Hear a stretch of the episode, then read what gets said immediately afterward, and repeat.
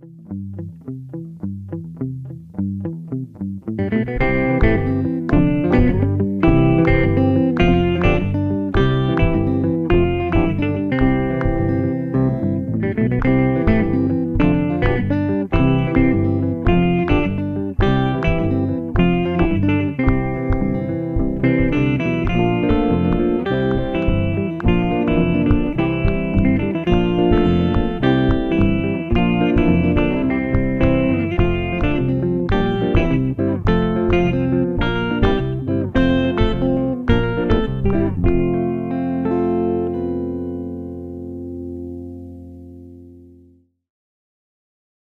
Anna. Hallo Thomas. Woher kommt denn jetzt äh, dieses Wortspiel daher der Name Pumpernickel? Ja, ich habe ja letzte Folge, nicht letzte Folge, vorletzte Folge, wenn ihr das hier hört, ähm, großmundig gesagt, keiner von unseren Hörern wird es wissen. ich weiß nicht, ob du dich noch daran erinnerst. Du meintest ja, vielleicht wird es ja einer von unseren Hör HörerInnen wissen und ich meinte, nee, nee, das glaube ich nicht, das wird keiner wissen. Aber äh, es wussten tatsächlich zwei von unseren Hörern oder zwei haben uns geschrieben. Und zwar hat uns Silke geschrieben und sie sagt, ich bin erstaunt, dass die Pumpernickel-Redewendung so unbekannt ist. Bei uns in der Familie wurde, ach, daher der Name Pumpernickel, beziehungsweise auch, ach, daher der Name Bratkartoffel, verwendet, wenn man sagen wollte, ach, so ist das. Jetzt habe ich das verstanden. Und es, es hat uns noch ein anderer, hat uns das auch geschrieben, dass er das mit Bratkartoffeln kennt. Und er dachte dann vielleicht, ist das mit Pumpernickel sowas wie ein Fehler gewesen? Weil Klößchen ja manchmal seine Redewendungen ein bisschen durcheinander bringt. Ne? Also, aber es scheint tatsächlich auch mit Pumpernickel zu geben. Und ich habe dann ja eine Story gemacht, die jetzt natürlich weg ist. Ja, das ist klar, dass sie nach zwei Wochen weg ist. Witzig. Oder nach vier sogar, ne? Ja, aber warte, ich habe sie ja hier. Weil ich wollte eben gucken, wie viele Leute das wussten und wie viele nicht. Ja, gut. Also ich kann es jetzt gerade nicht gucken. Es waren aber über 90 Prozent, also irgendwie 92 Prozent oder so, hatten keine Ahnung, hatten es noch nie gehört. Und ich glaube, ähm, also es haben über 100 Leute hm. mitgemacht. Inklusive unser Freund Sascha Dreger. ja, genau. Was sehr witzig war, weil er wusste es auch nicht. Er hat es auch noch nie gehört gehabt. Ähm, ja, das war sehr witzig, das zu sehen. Gut, ja. dann haben wir es geklärt. Also es ist eigentlich so umgangssprachlich sowas wie ich verstehe nur Bahnhof. Nein, nein, das ist umgangssprachlich wie, ach so, jetzt verstehe ich, so ist es. Das ist eigentlich das Gegenteil von ich verstehe nur Bahnhof. Ist, aha, daher der Name Pumpernickel. Gut, dann haben wir das geklärt. Freue ich mich, dass wir das äh, klären konnten, dass wir da wirklich jemanden gefunden haben.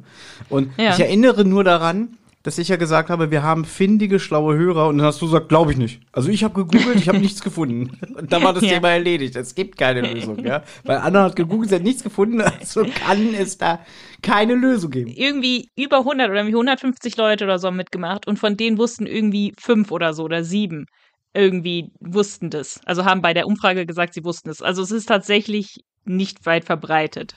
Ja.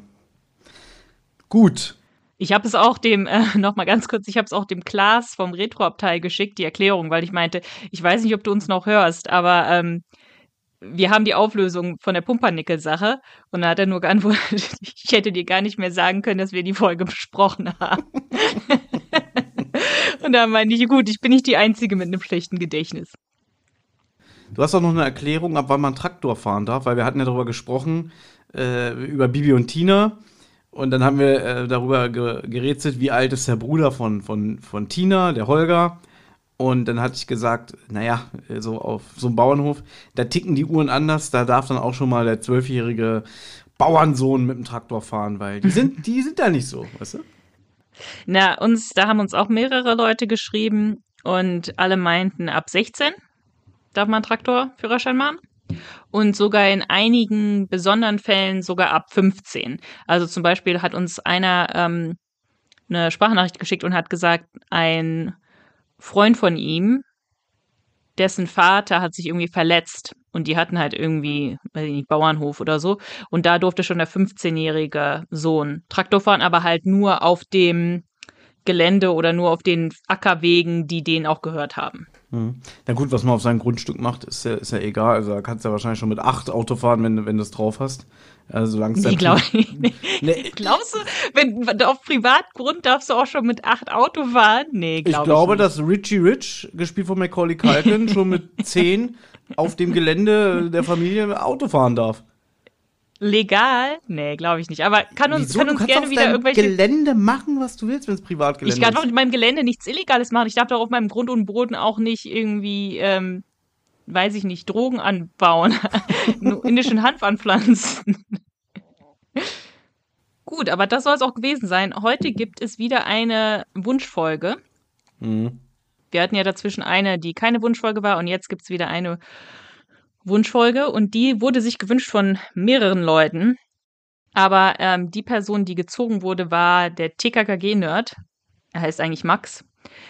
Und es hat sich aber auch noch Christian gewünscht und ich glaube sogar noch noch jemand, aber die beiden haben uns was eingesprochen und auch jetzt viele, die unsere vorletzte Folge gehört haben und und mitbekommen haben, dass wir die das Geiseldrama besprechen, haben mir geschrieben und gesagt, sie freuen sich.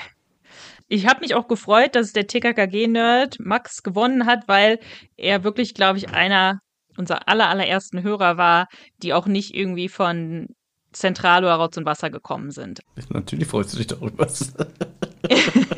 Na, ist doch schön, wenn man, sage ich mal, weißt du, wenn, wenn jemand halt wirklich uns hören wollte, weil es halt um TKKG geht. Und er ist wirklich, glaube ich, der weltgrößte TKKG-Fan. Und ja, deswegen habe ich mich gefreut, dass er gewonnen hat. Über die Folge können man dann streiten, die er sich gewünscht hat. Mhm. Ähm, aber äh, jetzt weiß ich eigentlich gar nicht, wie ich anfangen soll. Sollen wir einspielen, was Max über diese Folge zu sagen hat? Oder willst du vorher noch was sagen? Ja, zuerst mal mache ich mir jetzt hier ein Bier auf, weil die Folge, die wir heute besprechen, hätte ich mir niemals für uns gewünscht oder vorgeschlagen. Darauf werden wir natürlich im Laufe der Besprechung noch näher eingehen, aber ich, ich kann das heute hier nur mit Alkohol aushalten. Also ich will jetzt hier keine Werbung für Alkohol machen und so, aber das, was hier äh, gleich bevorsteht, das, das ertrage ich nur mit, mit einem Bierchen. Und das will schon was heißen, weil du ja eigentlich so gar nicht so drauf bist. Also du trinkst mhm. ja selten. ja. Okay, passenderweise, ich trinke einen Heineken und da ist ja ein roter Stern drauf. Und das ist ja heute so ein mhm. bisschen, geht das ja in die Richtung, weil, ihr erinnert euch, in unserer Folgenbesprechung zum heißen Gold im Silbersee, da haben wir ja schon gesagt, welche Folge wir heute besprechen. Und da habe ich gesagt, gut, die Folge hat einen relativ großen Realitätsbezug, nämlich die Anschläge beziehungsweise die Begebenheiten um die RAF herum, die ja in den spät 60ern oder beziehungsweise Anfang der 70er Jahre Deutschland terrorisiert haben. Und da habe ich gesagt, so, oh, wenn wir die Folge besprechen, habe ich schon so, einen, so ein paar Rezensionen gelesen. Diese Brigade Staatsfeind, um die es heute bei TKG geht, hatte als Vorbild die RAF. Und ich will jetzt mich hier nicht hinsetzen und äh, einfach nur über das TKG-Hörspiel sprechen und keinen keinen Hintergrundwissen haben. Jetzt habe ich so ein bisschen gemerkt, eigentlich hätten wir uns so sparen können. Man kann auch einfach so über die Folge sprechen. Trotzdem haben wir uns ein bisschen mit den Hintergründen der RAF befasst, beziehungsweise was ich viel interessanter finde, ist die ganze Vorgeschichte, wie sich die RAF-Mitglieder überhaupt gefunden und, und ähm, zu diesem Terrornetzwerk zusammengeschlossen haben. Weil da viel Ende der 60er, Anfang der 70er in Berlin hier vorgefallen ist und ich als Berliner, der auch hier äh, geboren ist, so mich natürlich so ein bisschen mit verbunden fühle. Ja? Also ich bin jetzt kein Zeitzeuge, weil so alt bin ich nicht. Aber das finde ich viel interessanter. Damals hier mit den mit der Demonstration vor der Deutschen Oper, wo der Schar von Persien hier in Berlin war, wo dann der Student Benno Ohnesorg erschossen wurde oder später Rudi Dutschke. Äh, alles so eine Sachen, das fand ich ganz interessant. Aber ob man da jetzt im Laufe des Abends ein bisschen näher drauf eingehen sollte, weiß ich nicht. Du hast ja auch ein bisschen dich, glaube ich, informiert. Du hast dir den Bader-Meinhof-Komplex-Film angeguckt. Wie mhm. fandest du den denn? ich sag's mal so, solche Filme sind nicht mein Ding. Weil ich sie nicht verstehe, einfach so wirklich. Also ich finde, da muss man schon ein bisschen was darüber verstanden haben. Zum Beispiel die erste Szene hier, wo, wo äh, das ist nicht die erste Szene, es ist schon ein bisschen später, aber ähm, da ist diese Demonstration, wenn, wenn dieser Schar von Persien irgendwie da ankommt. Und ich habe gar nicht verstanden, dass die, dass die deutschen Demonstranten, die da friedlich demonstrieren, von, von irgendwie so einer, von den, von so einem Militäraufgebot oder sowas von dem Schah von Persien attackiert wurden und die Polizei einfach nur zugeguckt hat. Das habe ich, als ich das gesehen habe, nicht verstanden. Das habe ich jetzt erst verstanden, als ich einen Podcast gehört habe, der uns auch von unseren, wir haben sehr, sehr viele ähm, Vorschläge bekommen zu Podcasts, die wir hören konnten. Sehr vielen Dank an euch alle. Ich habe einige davon gehört, die das erklärt haben, dass die, die deutschen Demonstranten wurden attackiert von dieser, weiß ich nicht, Security oder was auch immer. Die Anhängerschaft. Die, also das wird, das wird im Film auch ein bisschen schlecht dargestellt, wie ich fand, weil diese, ähm, also das ist ja wieder diese künstlerische Freiheit, die sich ein Film nimmt. Das ist schon damals, wo der Schah von Persien und seine Frau, die ja glaube ich sogar eine Deutsche war, vor dem Rathaus Schöneberg hier in Berlin, da sind schon diese Anhänger auf die Demonstranten losgegangen. Genau, und die deutschen Polizei hat irgendwie nichts gemacht. Genau. Und das ist dann so ein bisschen, hat man sich so, haben die sich verraten gefühlt. Oder so. Aber ich will nur sagen, ich habe den Film nicht so richtig verstanden, weil ich glaube, um den Film wirklich zu gucken und den gut zu finden, muss man eigentlich schon alles verstanden haben, worum es in der RAF geht und die Charaktere kennen, und das war bei mir nicht der Fall. Und deswegen war das für mich nicht meine Art von Film, sondern ich habe mich sehr gelangweilt, leider. Ich finde auch die ganze RAF-Geschichte leider sehr, nicht nur, also nicht nur ich, wahrscheinlich jeder, findet die sehr deprimierend. Also ich finde, ich sag so, ich finde auch die, diese ganze RAF-Geschichte sehr deprimierend und ähm, nicht inspirierend und nicht ich weiß nicht genau, was man vielleicht, was für Lehren man daraus ziehen könnte oder so, aber da ist irgendwie nichts, was, was, was mich irgendwie packt an der Geschichte der RAF. Ähm, für mich, für mein eigenes Leben, für die, für die Politik oder so. Also es ist irgendwie nicht so mein, mein Fall. Ja, und da könnte man jetzt sagen, dass das eigentlich eine sehr wichtige Geschichte äh, für Deutschland war. Mhm. Und ich gebe das jetzt wirklich mit meinen eigenen Worten wieder. Ich wette, es wird der eine oder andere sagen, das hast du nicht verstanden oder so, aber einfach so, wie ich es verstanden habe, dass damals einfach, als Deutschland sich langsam erholt hat von, vom Zweiten Weltkrieg. Und sich dann, also noch die junge Republik, die ja auch viel Unterstützung von den Amerikanern bekommen hat, also dass Deutschland ja wieder aufgebaut wurde, Wirtschaftswunder und so weiter, relativ schnell wieder in so eine Wohlstandsgesellschaft übergeglitten ist und alle auch so, ja, so, so faul und bequem waren und sich diese junge Generation, also damals die ganzen Nachkommen, von denen, die teilweise noch äh, in der NSDAP oder, oder selber an der Front waren, also richtig so Altnazis, die dann plötzlich teilweise selber wieder in der Regierung saßen oder so. Daran haben die sich ja aufgerieben und gestört, weil die mit den Fehlern ihrer Eltern nicht klargekommen sind. Und dadurch entstand ja diese 68er-Bewegung, diese, diese Studenten, die ja dann protestiert haben. Und dadurch ist ja dann auch so teilweise der, oh Gott, jetzt habe ich es vergessen, der SDS entstanden, dieser Sozialistische Deutsche Studentenbund, wo ja dann unter anderem auch der Rudi Dutschke äh, ja so Wortführer war und auch irgendwie die Massen mit, seinen, mit seiner Darbietung und so alles fesseln konnte. Und es ging ja halt einfach nur darum gegen das System. Und äh, de, die Feinde waren damals die, die Amerikaner, die ja Deutschland nach, na, äh, nach dem Zweiten Weltkrieg wieder geholfen haben, plötzlich diesen Vietnamkrieg geführt haben.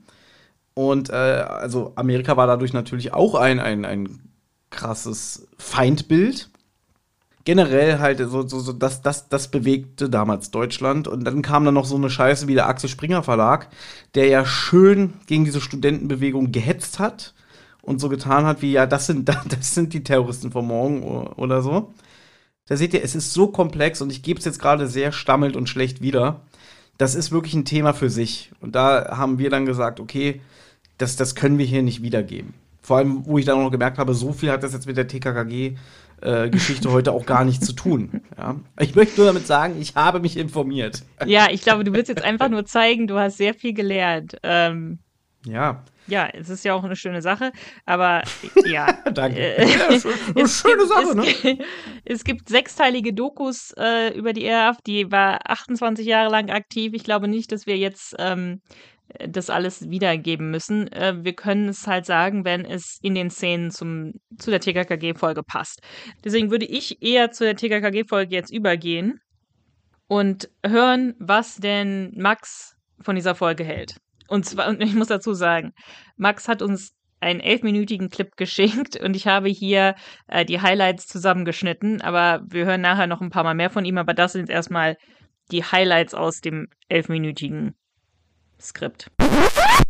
Hallo Anna, hallo Thomas. Dann gebe ich euch mal die Einschätzung zur, wie ich finde, besten Folge. Die packt mich von der ersten Minute bis zur letzten und ich, die Terroristen sind für mich mit die besten Antagonisten, die TKKG jemals gehabt haben in den Klassikern. Also wie gesagt, für mich eine der legendärsten Folgen, weil sie für mich die besten Antagonisten darstellt. Und das wäre auf jeden Fall die Folge, die ich jedem empfehlen würde, und zwar sofort, wenn er mit der Reihe anfängt. Über die Folge könnte ich wahrscheinlich Stunden referieren, weil sie einfach, wie gesagt, absolut für mich einen Legendenstatus hat.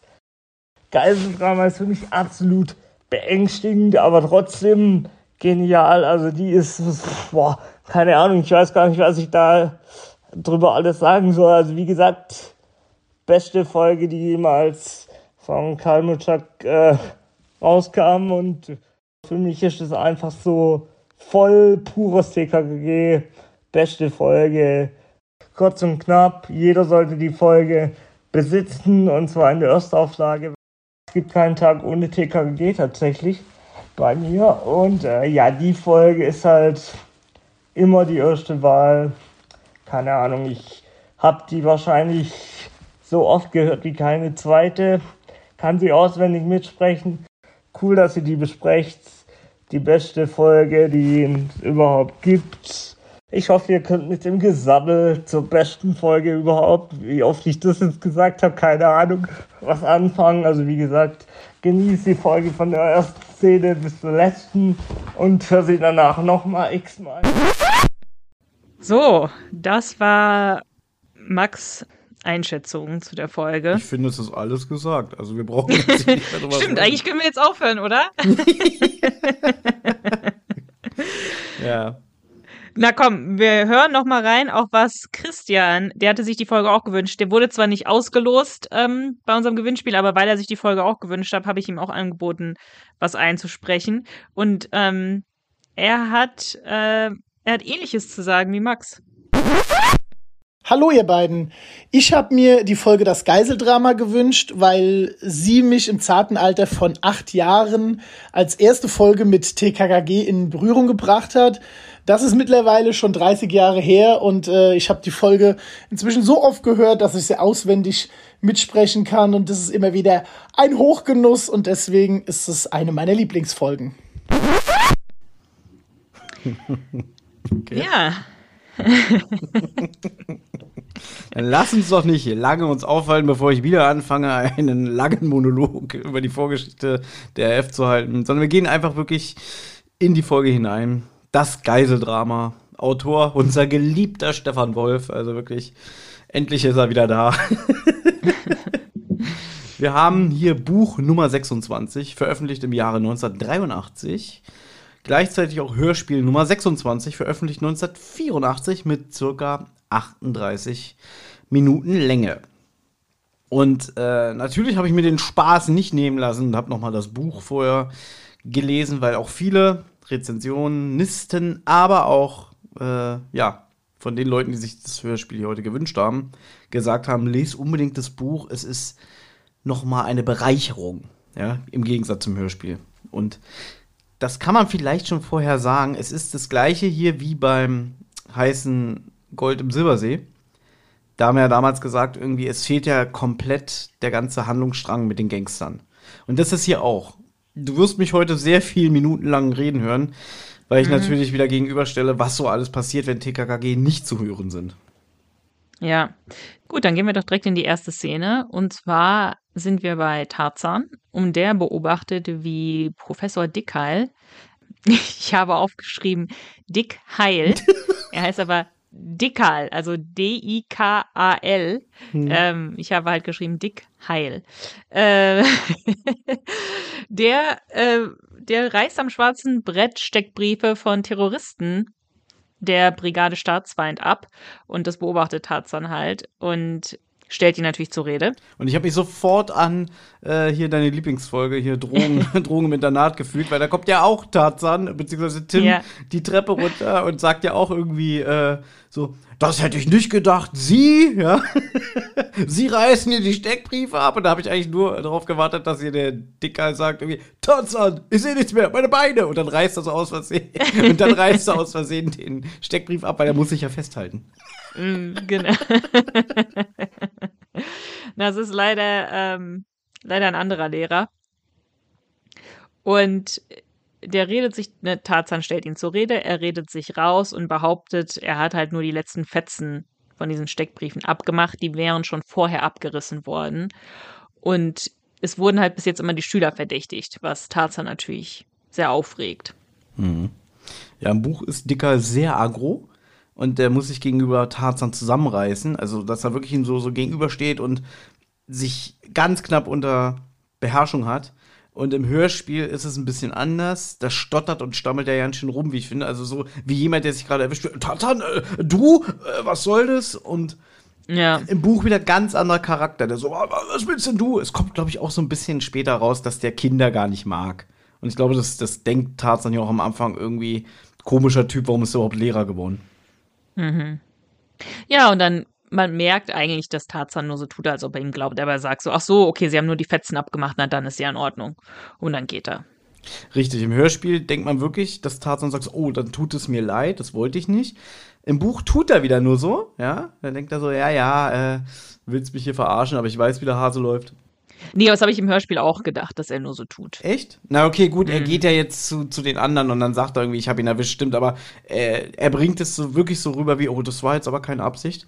Er bringt es schon authentisch rüber, das stimmt, ja. Ja, also er wirkt hier sehr einsichtig und fast beschämt, nachdem er so stark seinen Verdacht geäußert hat. Also ich finde ihn auch wieder sehr frech, aber erfrischend frech. so, ja, da haben wir einen Übeltäter, ne? Und, und, und wir Schüler sollen es wieder gewesen sein, ja? Und dann, äh, wir bleiben im Buch, ist Dicker dann sehr tüchtig und fordert Tarzan überschwänglich auf, äh, er soll ihm dabei helfen, neue Steckbriefe anzubringen. Das findet Tarzan aber so ein bisschen albern, ja, nach dem Motto so, oh, jetzt, jetzt, jetzt, jetzt will er mich hier überzeugen, ja. Und dann holt er Steckbriefe von allen Terroristen, also pflastert damit das ganze schwarze Brett voll. Äh, insgesamt sind es ja sieben Stück. Und dann denkt Tarzan auch so, das kann er doch alleine, dafür sind doch nicht zwei Leute nötig, jetzt hier die Steckbriefe anzubringen, weil er halt Tarzan überzeugen will. Irgendwie, ich mein's ja ernst, ne? ich habe hab ja hier nichts kaputt gemacht, ja. Und im Hörspiel wiederum bietet Tarzan seine Hilfe freiwillig an, neue Steckbriefe anzubringen, wird aber von Dickal abgelehnt. Ja, weil diese Szene ja einen so ein bisschen auch nachdenklich machen kann, wie war das zu der Zeit? Da waren wahrscheinlich wirklich in Schulen und öffentlichen Gebäuden solche Steckbriefe von den Terroristen. Und ich weiß nicht, also ich finde es interessant, dass da anscheinend von jedem Terrorist ein einzelner Steckbrief damals gab, also in, in, in Herrn Wolfs Fantasie, weil bei der RAF war es ja so, da war ja ein großes Plakat und da waren dann total viele Fotos von den, von den Terroristen. Aber ich habe jetzt auch, ich habe auch einen äh, Geschichtspodcast gehört. Da wurde auch gesagt, nachdem damals Andreas Bader äh, befreit wurde und eigentlich sollte hier die, die Ulrike Meinhoff, die ja Journalistin war, also eine linke Journalistin, für die äh, konkret hat sie unter anderem geschrieben, die sollte eigentlich Die war ein Lockvogel. Die sollte mit dem ein Interview führen. Für Und sie Buch, hatte aber Connection zu einem Verleger und wollte, dass der dem einen Vertrag anbietet, weil sie gemeinsam mit dem ein Buch schreiben wollte. Was auch geklappt hat. Deswegen hatte er Freigang und saß dann in diesem Verlag. Und dann kam halt die Befreiungsaktion. Natürlich waren da auch Polizisten, die ihn schütz, also die aufgepasst haben. Dann kam es auch zu einem Schusswechsel. Äh, und weil da so ein Chaos war, sie sollte eigentlich da bleiben als Lockvogel, damit auch der Verdacht nicht auf sie kommt. Sie ist aber dann in diesem Handgemenge beziehungsweise in diesem Chaos auch aus dem Fenster gesprungen. Und viele sagen, das war die Geburtsstunde der RAF. Ja, sie ist sozusagen, das war ihr Sprung in die Illegalität. Ja. Es ging mir auch gerade darum, dass, weil sie auch so prominent war als Journalistin, haben sie über sie dann auch, äh, also sie war eigentlich, glaube ich, so mit die erste, über die es Fahndungsplakate gab. Ja. Ich finde ganz interessant, was Max zu diese, zu, dazu sagt. Genial finde ich halt auch die, äh, also den Bezug zur Realität, den man natürlich erst später feststellt, nämlich dass hier eben die RAF absolut Pate stand und ja, da fühlt man sich dann so in die Zeit, als die Folge rauskam, zurückversetzt und man denkt sich so, okay, da werden wohl wirklich in öffentlichen Gebäuden etc. eben Steckbriefe ausgehangen haben und das war, glaube ich, ein relativ äh, beklemmendes Gefühl, was man da dabei hatte. Ja, und da gebe ich ihm recht. Das kann ich mir schon vorstellen, dass es ein, ein ziemlich beklemmendes Gefühl damals war. Und ich habe auch einen Podcast gehört, ähm, wo die einen Historiker gefragt haben, hatten Leute zu der Zeit Angst? Und er meinte ja, also weil es gab halt auch viele Straßenkontrollen und so, ähm, um zu gucken, ob Leute halt, ne, wenn du ein Auto gefahren hast, wie das von einer von den Terroristen, dann wurdest du angehalten oder auch sonst gab es halt Straßenkontrollen und das halt auch ne, in öffentlichen Gebäuden, da waren ja auch Kollateralschäden, äh, wenn, äh, wenn Gebäude in die Luft gejagt worden sind und so. Also dass Leute tatsächlich Angst hatten und dass es ein beklemmendes Gefühl war. Also ähm, ja, das fand ich, fand ich ganz interessant, was Max da auch zu, gesagt hat.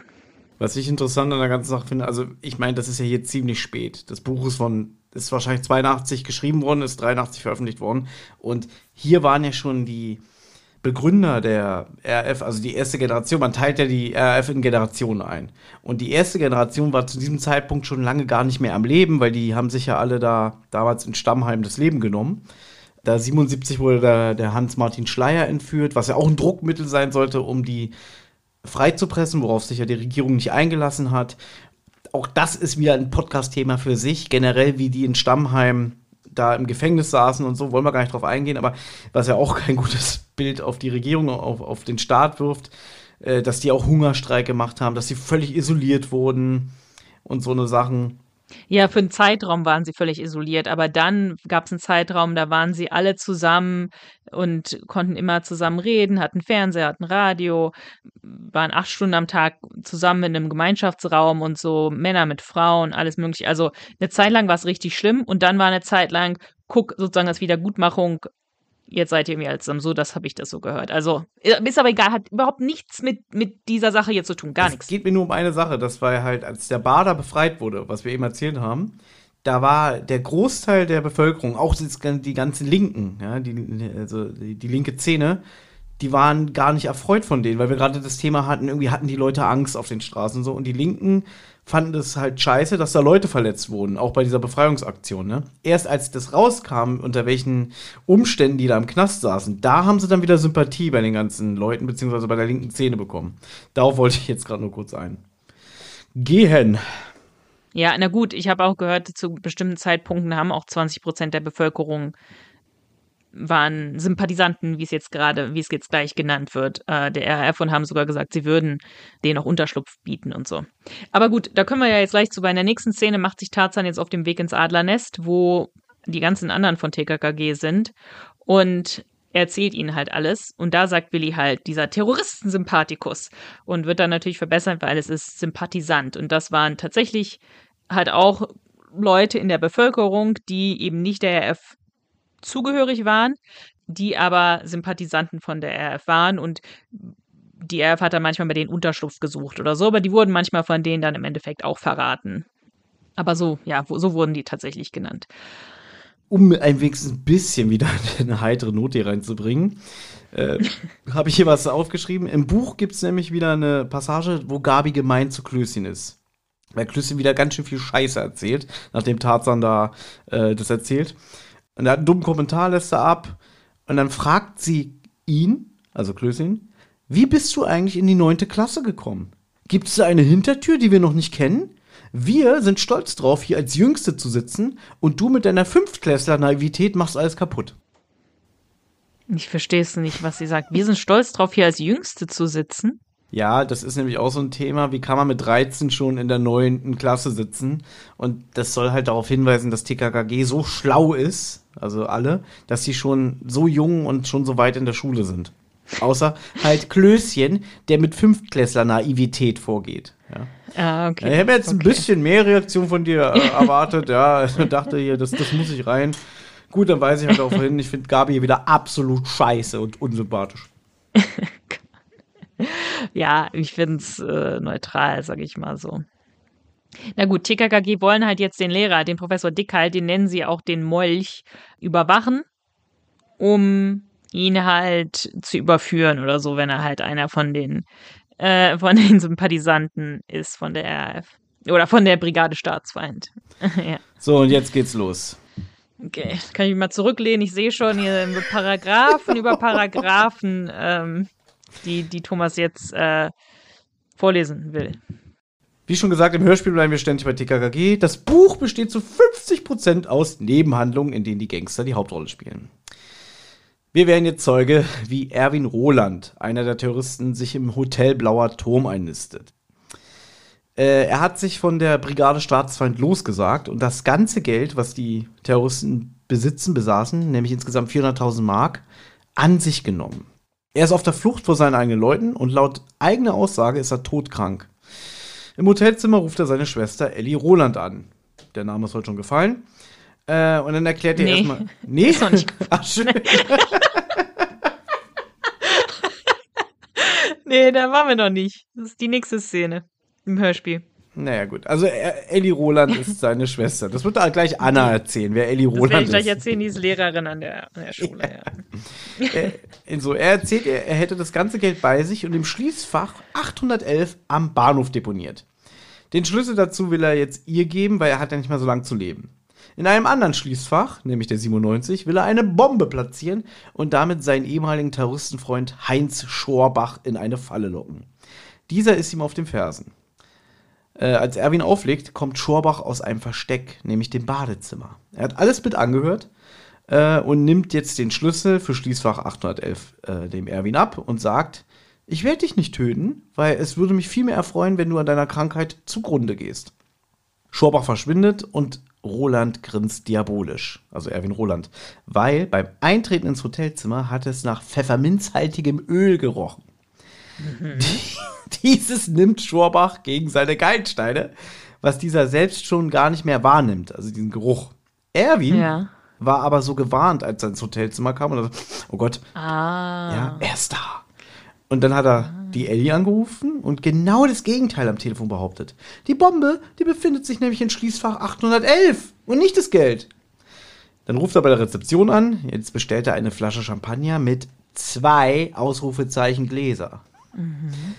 Also eins für Ellie, oder? Ja, wart's ab, wart's ab, Anna. Na gut, na gut. Und Heinz Schorbach inzwischen fährt zum Bahnhof und checkt erstmal die Lage an den Schließfächern. Da sind auch irgendwie ganz viele Bahnhofspolizisten, keine Ahnung. Ähm, er denkt dann über Erwin Roland nach, ja, dass dieser in der Terrorbande keine Gewalttaten ausgeübt hatte, aber für das Basteln der Bomben verantwortlich war. Als Erwin dann die Kurve kratzte, also abgehauen ist, fehlte ein bisschen vom Sprengstoff, den die Bande vorrätig hatte. Also gibt Schorbach jetzt einem Obdachlosen 5 Mark und den Schlüssel für das Schließfach, damit dieser es für ihn öffnet, weil er ahnt ja schon was. Die Bombe geht dann allerdings nicht hoch, aber der Schorbach hat richtig vermutet, weil die Drähte sich von diesem, von der Tür gelöst haben, also vom Schließfach innen. Jetzt weiß Schorbach Bescheid, fährt zurück zum Hotel. So, Anna, jetzt bist du wieder dran. Okay. Na gut, im Hörspiel ist es so, dass TKKG sind halt immer noch im Adlernest und Gabi hat jetzt eine Neuigkeit von ihrem Vater, aber TKKG müssen natürlich Stillschweigen bewahren. Und das sage ich nur, weil dann Klößchen einen sehr schönen Spruch bringt und sagt, wir werden schweigen wie der städtische Friedhof und alle angegliederten Gottesäcker. Das fand ich sehr schön. Gabi erzählt dann, einer von diesen Terroristen von der Brigade Staatsfeind heißt Erwin Roland, von dem wir jetzt gerade von Thomas gehört haben. Und er wohnt sogar in der Millionenstadt. Ja, da sind alle außer sich. Und er hat außerdem natürlich eine Schwester, die Ellie Roland, und die ist Sportlehrerin an der Schule und besitzt auch ihr eigenes Sportstudio. So, die ist auch befreundet mit äh, der Ute Hollmeier, die auch eine Lehrerin an der Schule ist. Und Gabi geht jetzt gleich zur Ute Hollmeier, sie besuchen, weil sie hat sich ein Bein gebrochen und äh, Gabi will halt irgendwie nach ihr sehen. So, was ich auch ein bisschen sehr merkwürdig finde, weil ich war noch nie bei einem Lehrer äh, zu Besuch, wenn er sich verletzt hat, um da irgendwas zu machen. Ich weiß, TKKG haben so ein bisschen Sonderstatus bei ihren Lehrern, aber ähm, die wird ja wohl auch erwachsene Freunde haben, die sich um sie kümmern können.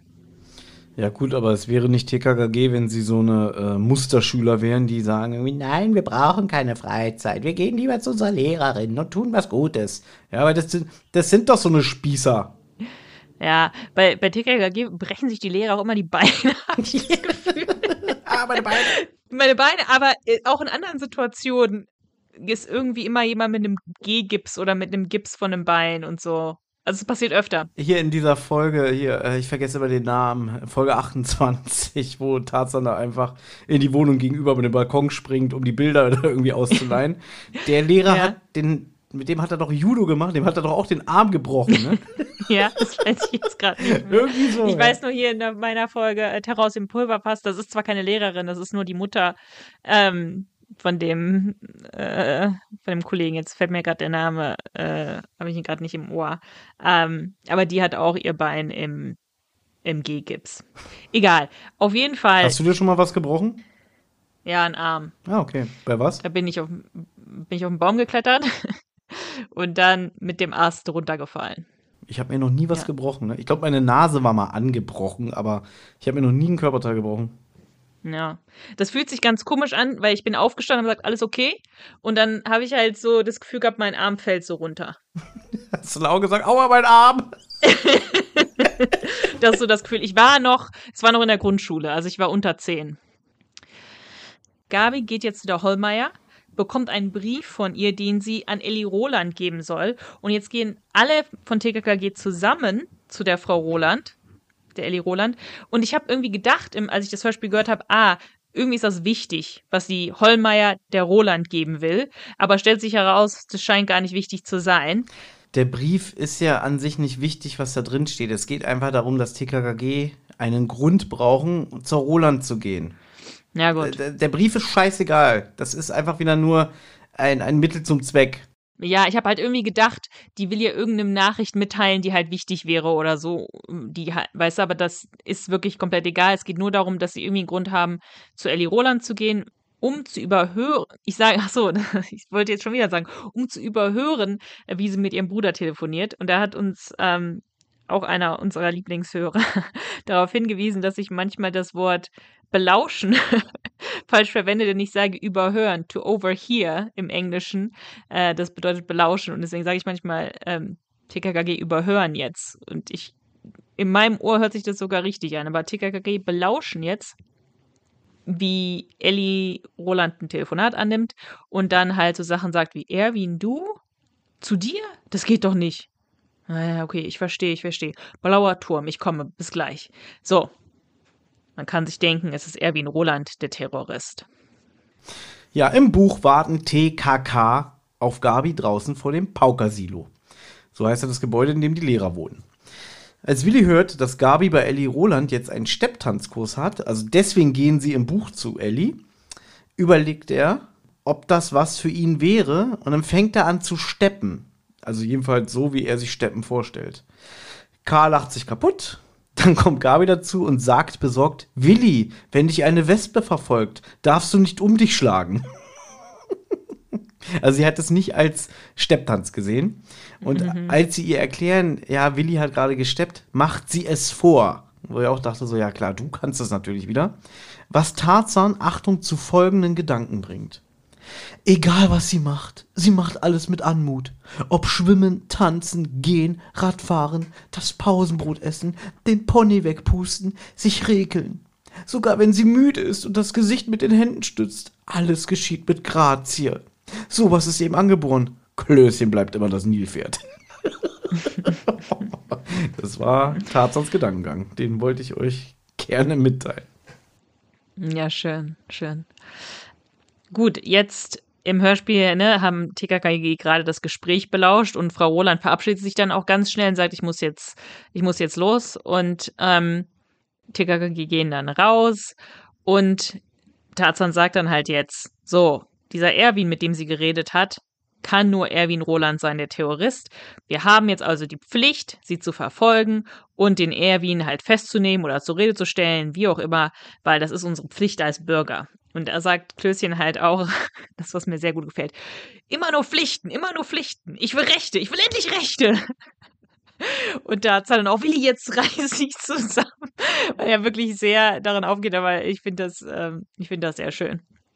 So, und Tarzan weiß halt, dass der blaue Turm ein Hotel ist und dort radeln sie jetzt hin und beobachten auch Ellie Roland und dann, also sie sehen, wie sie reingeht und dann sehen sie halt später, wie Erwin Roland und Heinz Schurbach, Tarzan erkennt ihn, ähm, wer weiß, dass es ein Terrorist ist, ähm, gehen sie, beobachten sie Erwin und Heinz und sie glauben halt auch irgendwie, dass Schurbach den Roland mit einer Waffe bedroht, während sie gehen. Also, dass er irgendwie so eine Waffe ihm irgendwie so den Rücken hält oder so.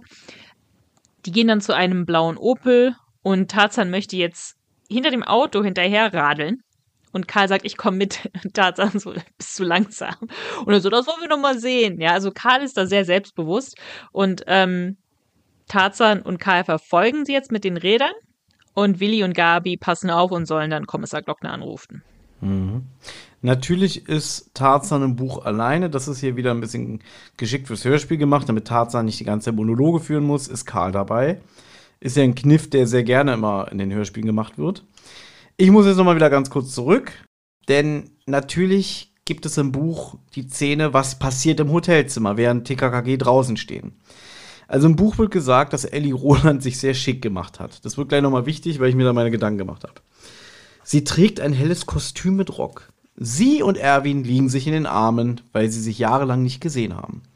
Sie redet dann auf ihn ein. Mensch, die 400.000 Mark, die du hast mitgehen lassen von deinen alten Kumpels, äh, die, davon musst du dich trennen. Und dann trinken sie und er erzählt ihr, glaube ich, nicht, doch erzählt er von der Bombe, weiß ich gerade nicht. Auf jeden Fall stößt er ein Glas um und Champagner ergießt sich über den Rock. Da muss sie deswegen ins Badezimmer und dann reinigt sie den Rock mit klarem Wasser und bei der Gelegenheit frischt sie ihr Make-up auf, wo ich so dachte, sind die jetzt ein Geschwisterpaar oder ein Liebespaar? Weil sie sich wirklich so schick macht für ihren Bruder. Also meine, meine Schwester haben sie noch nie so schick für mich gemacht, ja. Also die kommen auch nicht zum Champagner trinken oder so. Na gut, aber die haben sich ja jahrelang nicht gesehen, weil Erwin Roland wahrscheinlich im, äh, wie nennt man das so, verdeckt äh, gelebt hat. Machst du dich für deinen Bruder auch so schick, wenn du dich mit ihm triffst? nee, normalerweise nicht. Okay, gut. Dann haben wir es auch geklärt, ja. Und während sie sich da halt im Badezimmer aufdonnert, hört sie, wie es an der Tür draußen klopft. Erwin macht auf. Schorbach ist zurück. Und er fordert jetzt Erwin Roland auf, mit ihm zum Bahnhof zu kommen, damit er ihm nämlich das richtige Schließfach öffnet.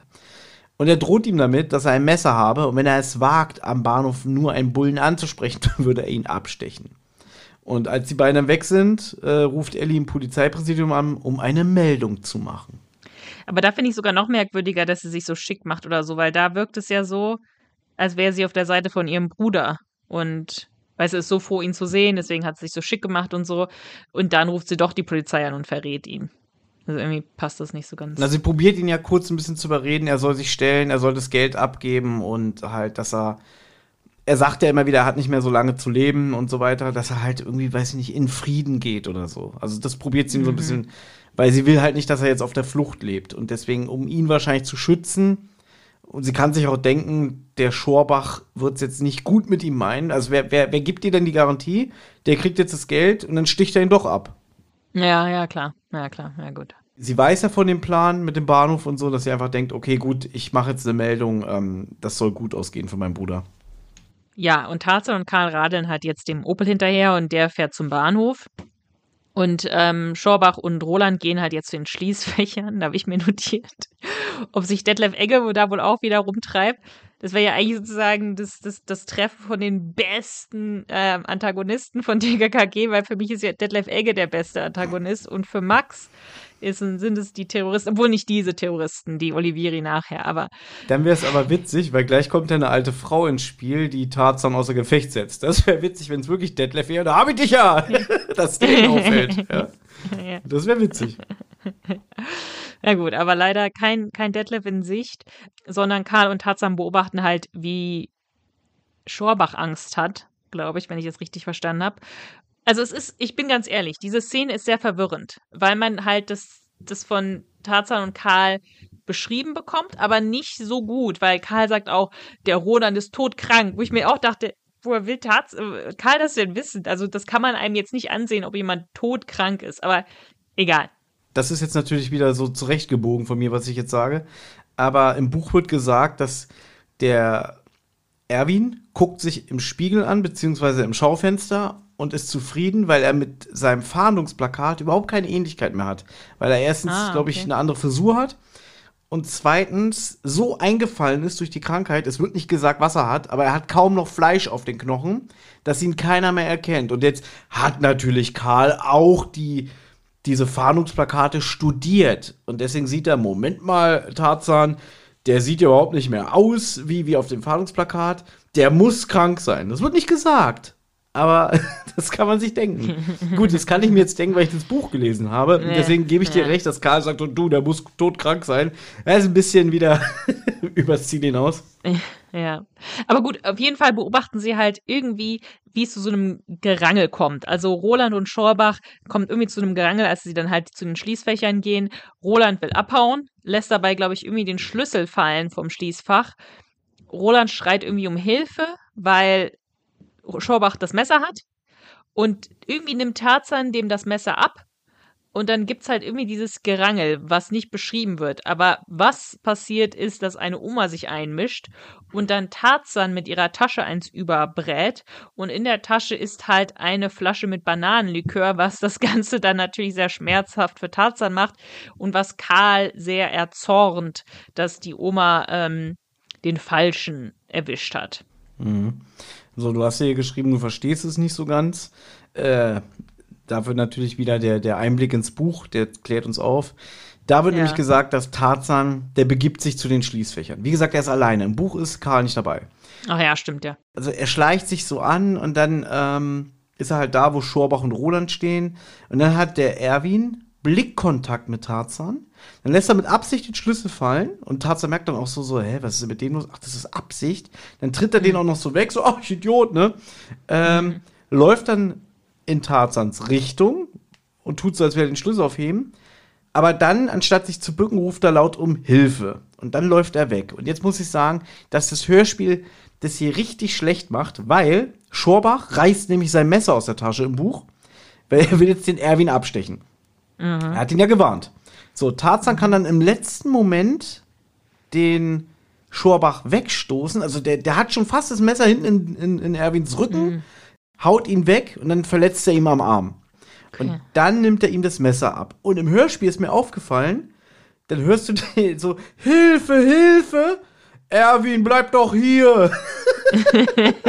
ja, so richtig schlecht irgendwie nach dem Motto, deswegen habe ich das nicht verstanden. Ich habe gedacht, im Hörspiel, bevor ich das Buch gelesen habe, die sehen, ah, scheiße, die Polizei kommt und dass der eine will flüchten und der andere sagt, Mensch, bleib doch hier. Ja, ja. Und im Buch ist es eigentlich wie so ein Kampf auf Leben und Tod. Erwin, bleib doch hier. Also fand, fand ich richtig schlecht, jetzt im Nachhinein. Ne? Genau, und dann kommt besagte Oma, haut Tarzan ihre Tasche auf seinen Kopf. Karl rastet richtig aus, aber haben den Falschen. und sie sagte dann auch so, aber er hatte doch das Messer. Und eigentlich auch total witzig, dass äh, sie ja dann erkennt, ups, ich habe einen Fehler gemacht und dann Tarzan anbietet, naja, bei einer Tasche ist ein, eine Flasche Bananenlikör. Möchtest du einen Schluck? ja, da sind wir wieder, da sind wir beim Thema Alkohol. Das passiert aber auch öfter, dass äh, Tarzan von alten Leuten eins übergebraten bekommt, weil Leute denken, er wäre der Böse. Finde ich aber gut, weil du weißt ja, dass ich mich sehr oft aufrege, gerade so in späteren Folgen, so ab Folge 90, ist Tarzan ja so unbesiegbar. Und hier gibt es öfter mal in den alten Folgen Situationen, wo er auch wirklich mal auf die Fresse kriegt oder auch außer Gefecht kurz gesetzt wird. Ich habe mich ja auch, glaube ich, in unserer Heißes Gold im Silbersee-Folge wieder so ein bisschen über echauffiert, dass immer Alkohol in den alten Folgen vorkommt. Hier zum Beispiel diese, oh, diese Spanferkelchen mit Biersoße, köstlich. Die Mail, die wir bekommen haben von einem unserer Hörer, der meinte irgendwie, dass der Wolf das wahrscheinlich mit Absicht gemacht hat, immer Alkohol und so unterschwellig, um dem Leser klarzumachen, Alkohol ist schlecht und deswegen sind die Leute auch schlecht. Naja, klar, ja, auf jeden Fall, ja. Ich finde ja witzig, dass du hier notiert hast, dass die alte Dame vor 60 Jahren eine stramme Turnerin gewesen sein soll. Steht da so. ja, das glaube ich dir. Das ist total Wolfs Stil, ne? Richtig. Na gut, aber jetzt kommt Glockner mit irgendwie anderen Polizisten an und sie können den Erwin Roland können sie festnehmen, aber der Schorbach kann entkommen. Und Tarzan hat natürlich jetzt das Schlüssel vom Schließfach und äh, die schließen das jetzt auf. Da sind die 400.000 Mark, wie du es halt auch gesagt hast. Im Hörspiel weiß man davon ja noch nichts. Also wenn man jetzt das Hörspiel, ähm, wenn man jetzt das Schließfach aufmacht, und das sind 400.000 Mark, das ist schon eine schöne Summe. Und Tarzan erklärt halt jetzt auch, dass der Erwin das Geld der Brigade Staatsfeind gestohlen hat und Schorwach wollte es ihm halt jetzt wieder abnehmen. Und Glockner stellt dann fest, naja, das bedeutet, die Brigade hat kein Geld und das wird wohl jetzt dazu führen, dass sie jetzt ein paar Überfälle planen müssen, damit sie wieder zu Geld kommen. Und das ist ja auch was, was die RAF gemacht hat, dass sie Banken überfallen hat, damit sie eben zu Geld kommen konnten. Jetzt fahren die Jungs wieder äh, zu Gabi und also die war noch beim Hotel und dann fahren sie alle zum Internat. Und Tarzan erzählt dann halt jetzt auch, dass Glockner erzählt hat, dass die Ellie Roland halt auch die Polizei verständigt hat. Also das, was du halt erzählt hast, was man im Buch mitkriegt von, von Ellie, fährt man hier von Glockner. Gabi erzählt halt jetzt so ein bisschen im Nebensatz, aber das wird später noch wichtig, dass sie halt am Wochenende zu ihrer Tante wegfährt, weil ähm, es gibt ein langes Wochenende. Also Montag ist schulfrei. Und Tarzan und Willi meinen jetzt, gut, dann der Rest von uns muss, muss halt den Dickerl überwachen, weil wenn wir den überwachen, dann werden wir ja sehen, mit wem er sich rumtreibt und der wird uns dann zu der Brigade Staatsfeind führen. Und das Einzige, was sie irgendwie über den Dickerl wissen, ist, weiß Karl, dass er einen Freund hat, den Otto Gör, und das ist ein Immobilienhändler und äh, Betrüger. Der hat wohl irgendwie Karls Vater über den Tisch gezogen irgendwie. Das ist eigentlich alles, was sie wissen. Deswegen wollen sie halt den Dicker überwachen. Und vielleicht ist der Immobilienhändler ja auch Sympathisant der Terroristen. Ich möchte nur, bevor ich gleich wieder einen langen Monolog halte, erstmal darauf hinweisen, Gabis Tante, die Gabi ja besuchen will am Wochenende, heißt Susanne.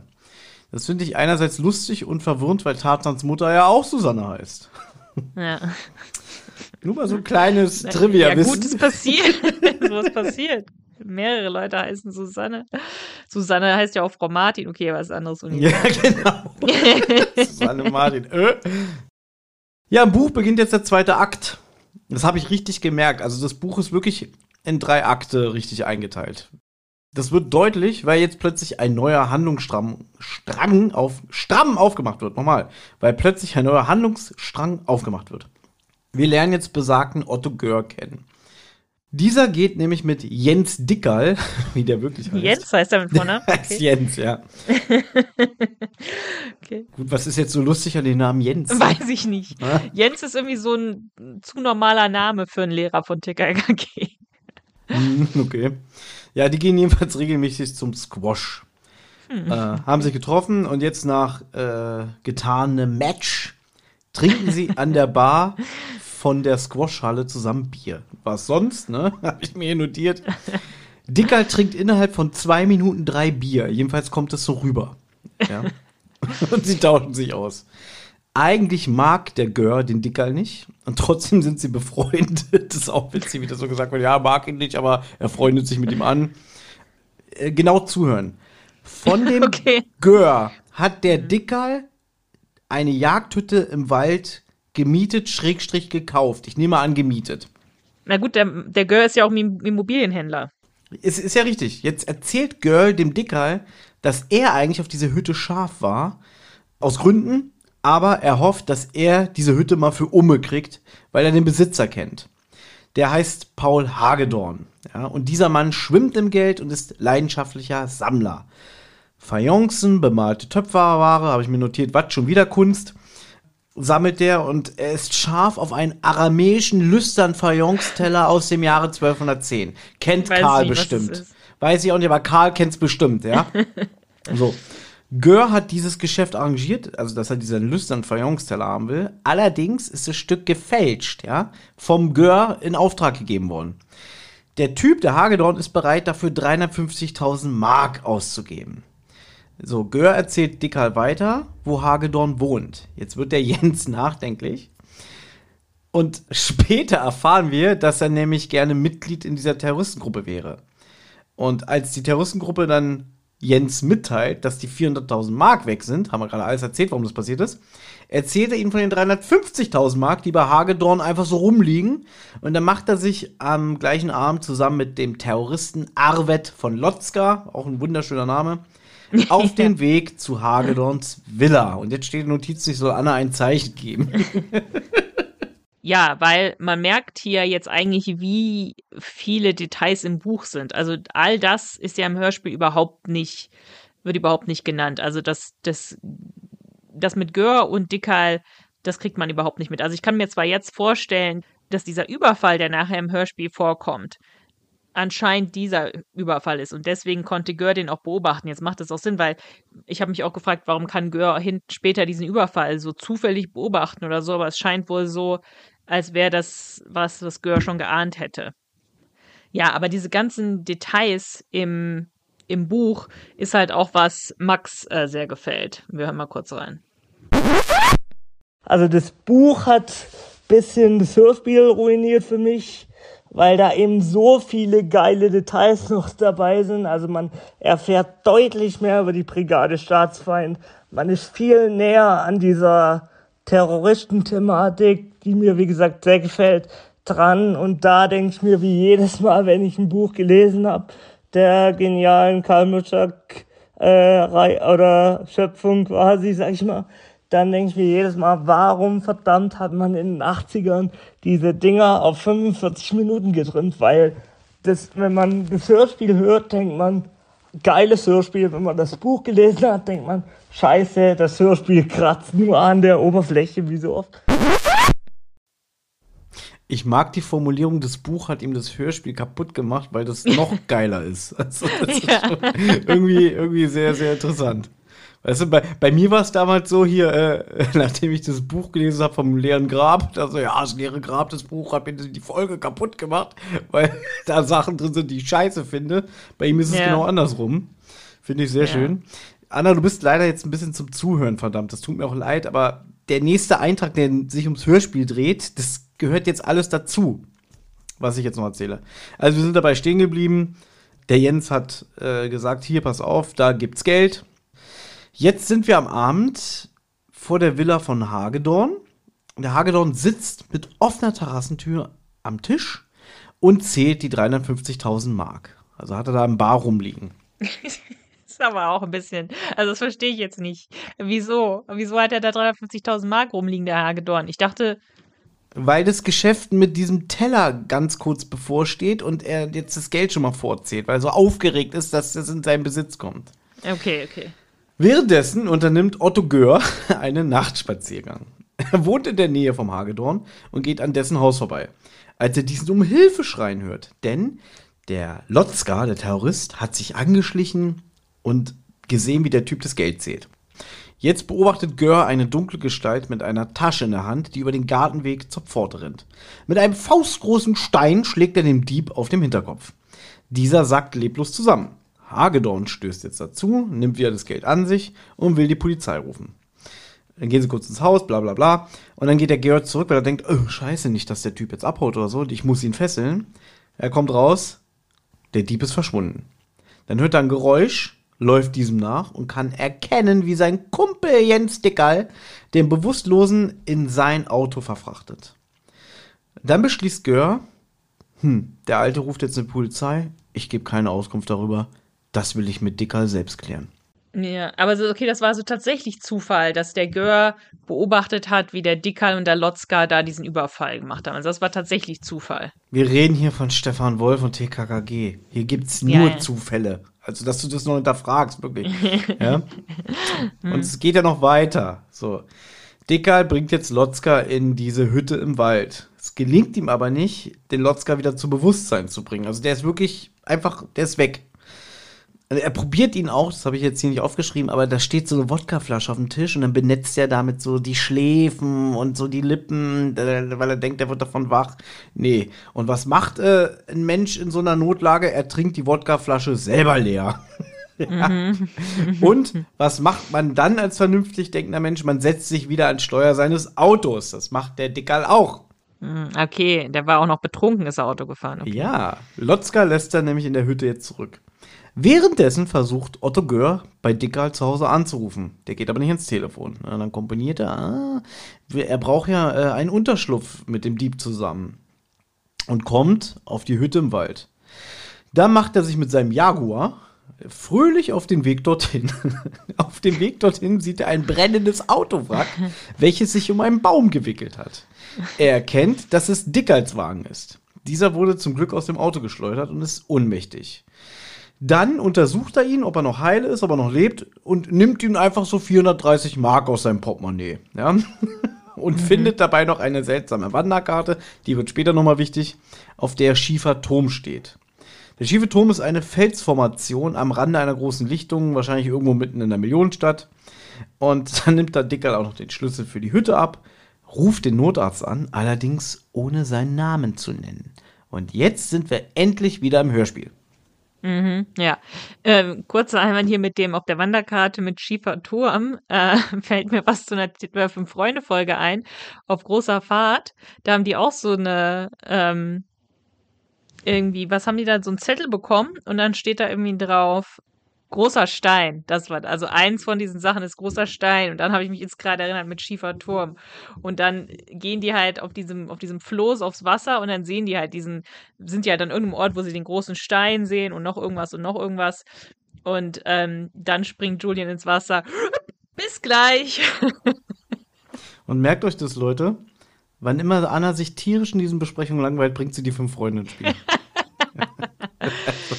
uh, ja, na gut, das wollte ich nur kurz nennen. Vielleicht kann ich es einsprechen, wenn Julian sagt, bis gleich, und dann springt er ins Wasser. Das finde ich herrlich. So, im Internat suchen TKKG jetzt nach dem Herrn Dickal. Denn sie wollten ihn ja beobachten, aber sie finden ihn nicht. Und am nächsten Morgen teilt ihnen dann der Direktor Dr. Freund mit, dass Dickal einen Autounfall hatte und im Krankenhaus liegt. Im Komma, wie Willi sagt, im Koma. Also es wird nichts aus der Beschattung äh, von dem Herrn Dickal. Sagt Tarzan nicht sogar, das hat nichts mit Satzzeichen zu tun oder so? ja, ja, ja. Und, und das ne, nee, hat nichts mit Satzzeichen zu im Koma mit einem M. Und dann sagt Willi auch, meinst du, das interessiert den Herrn Dickal jetzt oder so, während der da im Sterben das, liegt? Das ist aber sehr sympathisch und ähm, wir gehen gerade auch relativ wenig auf die Atmosphäre im Hörspiel ein. Deswegen, ähm, ich finde Willi in dieser Folge eigentlich sehr erfrischend. Also so der Manu Lubowski, der ist hier, ich finde ihn sehr positiv so in seiner Darstellung von Klößchen. Möchte ich mal an dieser Stelle kurz erwähnen und wie selbstverständlich und selbstbewusst er das rüberbringt. Also fand ich gut. Ja. Na gut, TKKG wissen aber auch, dass der Dicker diese Hütte hat. Und können sich irgendwie vorstellen, dass er halt auf dem Weg zu dieser Hütte war, als er den Unfall hatte. Und meinen halt, vielleicht sind deswegen halt dort auch die Touristen versteckt. Meinst du, das ist wieder so eine Hütte im Wald an, an einem See, wo ein Angler steht? Und ruft, hey, ihr habt die Abfälle beseitigt, ich zeige euch an. Ah, keine Folge ohne diese scheiß Zitate. Ähm, ganz kurz, ich muss mal wieder meinen Auftrag hier erfüllen, denn in dem Gespräch mit, mit äh, Tarzan und Willi, wo sie jetzt äh, hier über Komma und so sprechen, da ist, ist äh, im alten Hörspiel die Seite zu Ende. Also man musste jetzt hier ähm, auf Kassettenseite 2 drehen und das haben sie lustigerweise natürlich auch für die Neuauflage geändert. Und ich möchte die Musik, die an dieser Stelle kurz der Trenner ist, die möchte ich sehr hervorheben, weil ich die sehr, sehr mag. Anna hat sie sicherlich nicht mehr im Ohr aber das ist ein Musikstück, was auch häufig in der glorreichen Drei-Fahrzeugen-Folge Das Gold der Wikinger, Folge 45, vorkommt. Und die geht so. Ja, ich weiß, 10 von 10. Weiter bitte. Ja, TKG fahren halt jetzt mit dem Rad zu der Hütte und es ist ein langer Weg. Sie fahren über eine Stunde, also ist Willi ziemlich fix und fertig. und auf den ersten Blick finden sie aber bei der Hütte nichts. Also da ist kein Auto, da ist niemand. Und dann kommt aber auf einmal ein Auto vorbei und da sitzt Gör, der Immobilienmakler, drin. Und TKKG verstecken sich halt jetzt und beobachten ihn. Und Gör geht in die Hütte und Tarzan will halt jetzt näher an die Hütte ran, um ihn richtig zu beobachten. Und Willi kommt mit, geht ihm nach. Ich finde Willi ein bisschen nervig, muss ich sagen, in der Folge, weil er halt auch ähm, paar Sachen macht, wo er wirklich dick ins Fettnäpfchen tritt, weil er will halt jetzt Tarzan nachgehen.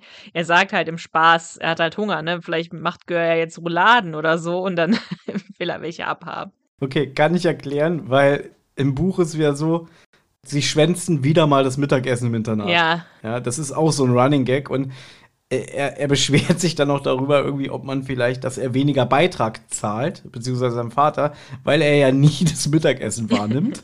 was ich schon witzig okay. finde. Und es gäbe halt Rouladen. Und dann, diese Rouladen sind auch so ein scheiß Running Gag, dass er dann sagt, er geht mal in die Hütte und sucht nach Konserven mit Rouladen drin. Hm, ja, kommt ja nachher, ja. Noch später sind sie ja dann bei, bei, bei Gabi Glockner zu Hause, beziehungsweise also bei, und die Mutter. Und da will er auch gucken, ob die Rouladen da haben oder so. Aber du bist jetzt gerade wieder ein bisschen schnell. Ich muss leider noch mal kurz dazwischen gehen. Äh, denn während sie auf dem Weg zur Blockhütte sind, passiert ja im Buch wieder was Wichtiges, was mhm. auch wieder das Hörspiel nicht so ganz schlüssig macht. Weil im Buch währenddessen vermutet die Terroristenbande, dass Dickerl und Lotzka von der Polizei festgenommen wurden, weil die nicht zurückgekommen sind äh, an dem Abend und haben sich auch nicht mehr gemeldet. Jetzt ruft Francesca Olivieri, die soll ja laut einem Hörer von uns äh, von Brigitte Mohnhaupt inspiriert sein, so wie sie geschildert wird. Kann ich nicht so sagen, weiß ich nicht. Die ruft jetzt bei der Polizei an und spricht mit Kommissar Glockner. Sie gibt ihm eine 48-Stunden-Frist für die Freilassung ihrer Kameraden, sonst passiert etwas fürchterliches. Glockner sagt, äh, was wollen Sie denn von mir? Wir haben niemanden festgenommen. Schön wär's, ne? Schön wäre gewesen. Und sie sagt, nein, das glaube ich Ihnen nicht, ja. Dann legt sie auf und dann einigen sich die Terroristen darauf, ja, was machen wir denn jetzt? Äh, was machen wir denn so Schlimmes? Ja, wir machen eine Geiselnahme, ja, um die Interessen durchzuboxen. Und es gibt eine Terroristin namens Hannah Neu und die weiß zu berichten, dass das Internat an diesem verlängerten Wochenende, was jetzt bevorsteht, relativ überschaubar ist und statt den 500 Schülern sich nur eine kleine Anzahl an Schülern an dem Tag befindet. Also könnte man diese ja auch besser in Schach halten, weil 500 ist natürlich zu viel. Ja. Gesagt, getan, das ist dann der Plan. Mhm. Du hast jetzt hier gerade gesagt, dass die Francesco Olivieri, du hast irgendeine Frau genannt, die nicht richtig war, weil ähm, die Beschreibung von der Francesco Olivieri ist an Gudrun Enslin angelehnt und du hast irgendeinen ganz anderen Namen gesagt. Ich habe Brigitte Mohnhaupt gesagt, dann ist vielleicht äh, die Hanna Neu an Brigitte Mohnhaupt angelehnt. Nee, die Hanna Neu ist an Ulrike Meinhoff angelehnt. Also äh, den Namen, den du nennst, kenne ich überhaupt gar nicht. Ne, die war ja ähm, die Anführerin der zweiten RF-Generation, also die auch unter anderem für die Entführung von dem Hans-Martin Schleier verantwortlich war. Aha. Na gut, äh, wir haben von einem Hörer gehört, dass er glaubt, dass die Beschreibung von der Francesca Olivieri an Gudrun Enslin angelehnt wäre. Ja, dann habe ich mich halt geirrt, Entschuldigung. Ja, ich wollte es nur richtig stellen. ja, du, das ist jetzt nicht schlimm. Also, das ist, das, das ist mir auch wirklich egal, wer da jetzt Pate stand. Ja, na gut, also im Hörspiel sind sie jetzt bei der Hütte. Sie beobachten, wie Gör in die Hütte geht. Taza und Willi gehen nach und schauen in die Hütte rein und sehen, dort liegt ein Verletzter. Und jetzt fällt im Hörspiel das erste Mal der Name äh, Lotzka. Na, das muss man sich jetzt auch mal, also wir haben jetzt so viel über das Buch geredet, dass es jetzt schwer ist, überhaupt zu verstehen, dass im Hörspiel der Name bis jetzt eigentlich noch nicht gefallen ist, glaube ich. Ähm, weil Tarzan sagt irgendwie, äh, der sieht aus wie Harun Flotzka. Man kann es überhaupt nicht verstehen, ist total ein Genuschel. Ja.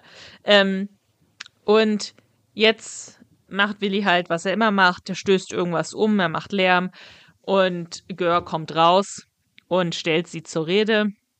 Und Tarzan überwältigt ihn einfach. Also er verdrischt ihn und sagt ihm, äh, er soll jetzt äh, TKKG zum Polizei Polizeipräsidium fahren und ähm, Gör will das nicht und dann ja kugelt er den Arm aus, verdrischt ihn und so weiter. Und wenn er dann auf dem Boden liegt und so, gucken sich halt auch den verletzten Lotzka an, sind halt sicher, es ist der Lotzka. Und Gör erklärt halt auch, er ist kein Terrorist. Er sagt halt nur, er hat halt beobachtet, wie Dickerl und Lotzka Geld stehen wollten. Und er hat dann den Lotzka niedergeschlagen und hat dann den Dickerl mit dem Lotzka entkommen lassen. Und ähm, Dickerl hat dann den Lotzka zur Hütte gebracht und dann hat Dickerl seinen eigenen Unfall verursacht. Und Tarzan ist halt auch irgendwie so, aber warum haben sie denn nicht die Polizei gerufen, ne? Und sagt Gör halt nicht warum. Aber stellt sich später halt auch heraus, er wollte dann die Polizei eigentlich erpressen. Er wollte sagen, ich habe Hinweise, ich möchte dafür aber irgendwas haben. TKG sagt, na gut, okay, wir fahren jetzt mit ihrem Auto in die Stadt zurück zum Glockner. Sie nehmen uns mit, sie nehmen unsere Fahrräder mit und den Lotzka nehmen wir auch noch mit. Und das machen sie dann. Ja, und auch hier wieder der Hinweis. Ich meine, das Hörspiel geht 38 Minuten. Man hätte doch zumindest den einen oder anderen Nebenstrang einbetten können. Du weißt, ich bin kein Fan von den Gangster-Dialogen, aber hier hat man es ja schon wieder so krass reduziert, dass man gewisse Dinge nicht versteht. Du hast ja gerade selber gesagt, so, hier fällt zum ersten Mal der Name Lotzka. Hier wird gesagt, er ist kein Terrorist und man denkt sich so, hm, verstehe ich nicht alles, ja. Und da muss ich jetzt natürlich schon wieder sagen, warum der Gör überhaupt da ist in der Blockhütte. Also, wir erinnern uns, Gör hat ähm, den Dicker ja gefunden nach dem Autounfall. Danach, nachdem er auch den, den Notarzt gerufen hat, hat er sich zu der Hütte begeben und da den Lotzka vorgefunden.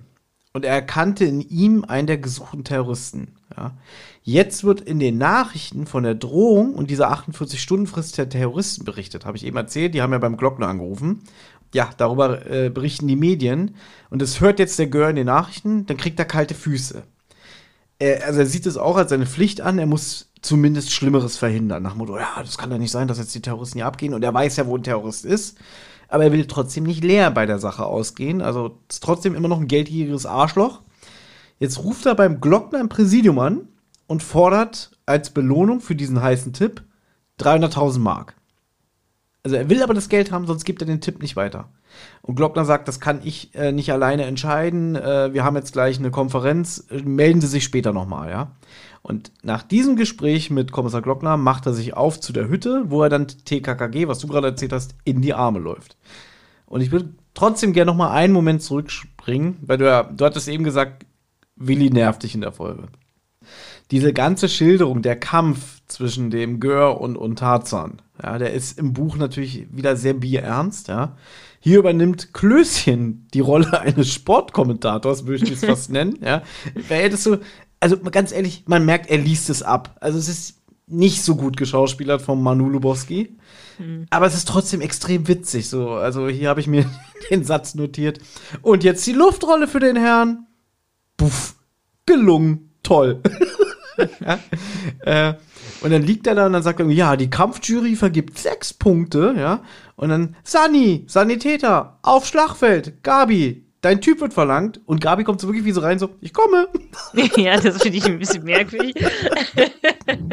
und das hat so dieses Hörspiel so sehr für mich aufgewertet. Ja, also irgendwie fand ich das sympathisch. Ja. Ja, gut, lasse ich so stehen. So, im Hörspiel gehen TKKG jetzt mit dem Gör zum Glockner, liefern dort Lotzka und Gör ab und danach fahren sie zu Gabi, also zu Gabis nach Hause, ne? Gabi ist ja bei denen, aber fahren zu Gabi nach Hause und die Mutter ist dort. Und jetzt erzählen TKKG der Mutter, was passiert ist, und da erfährt man dann halt wieder ein bisschen paar mehr Sachen so. Also das ist dann, da habe ich zum ersten Mal nicht so viel verstanden, aber jetzt verstehe ich's.